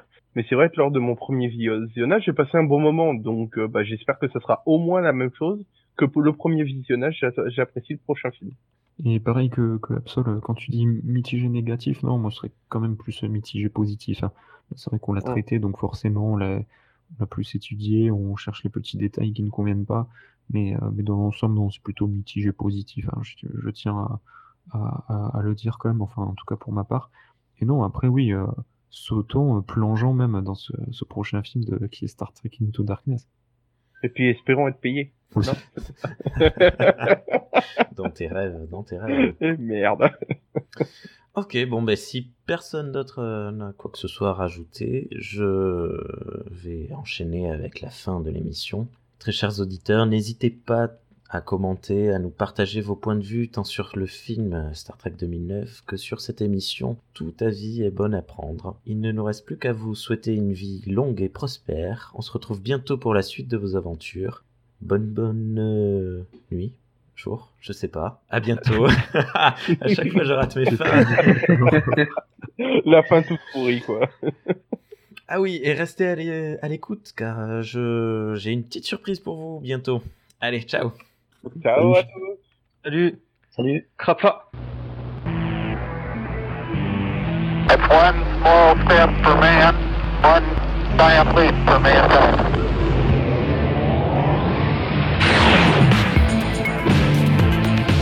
Star Trek pour les nuls.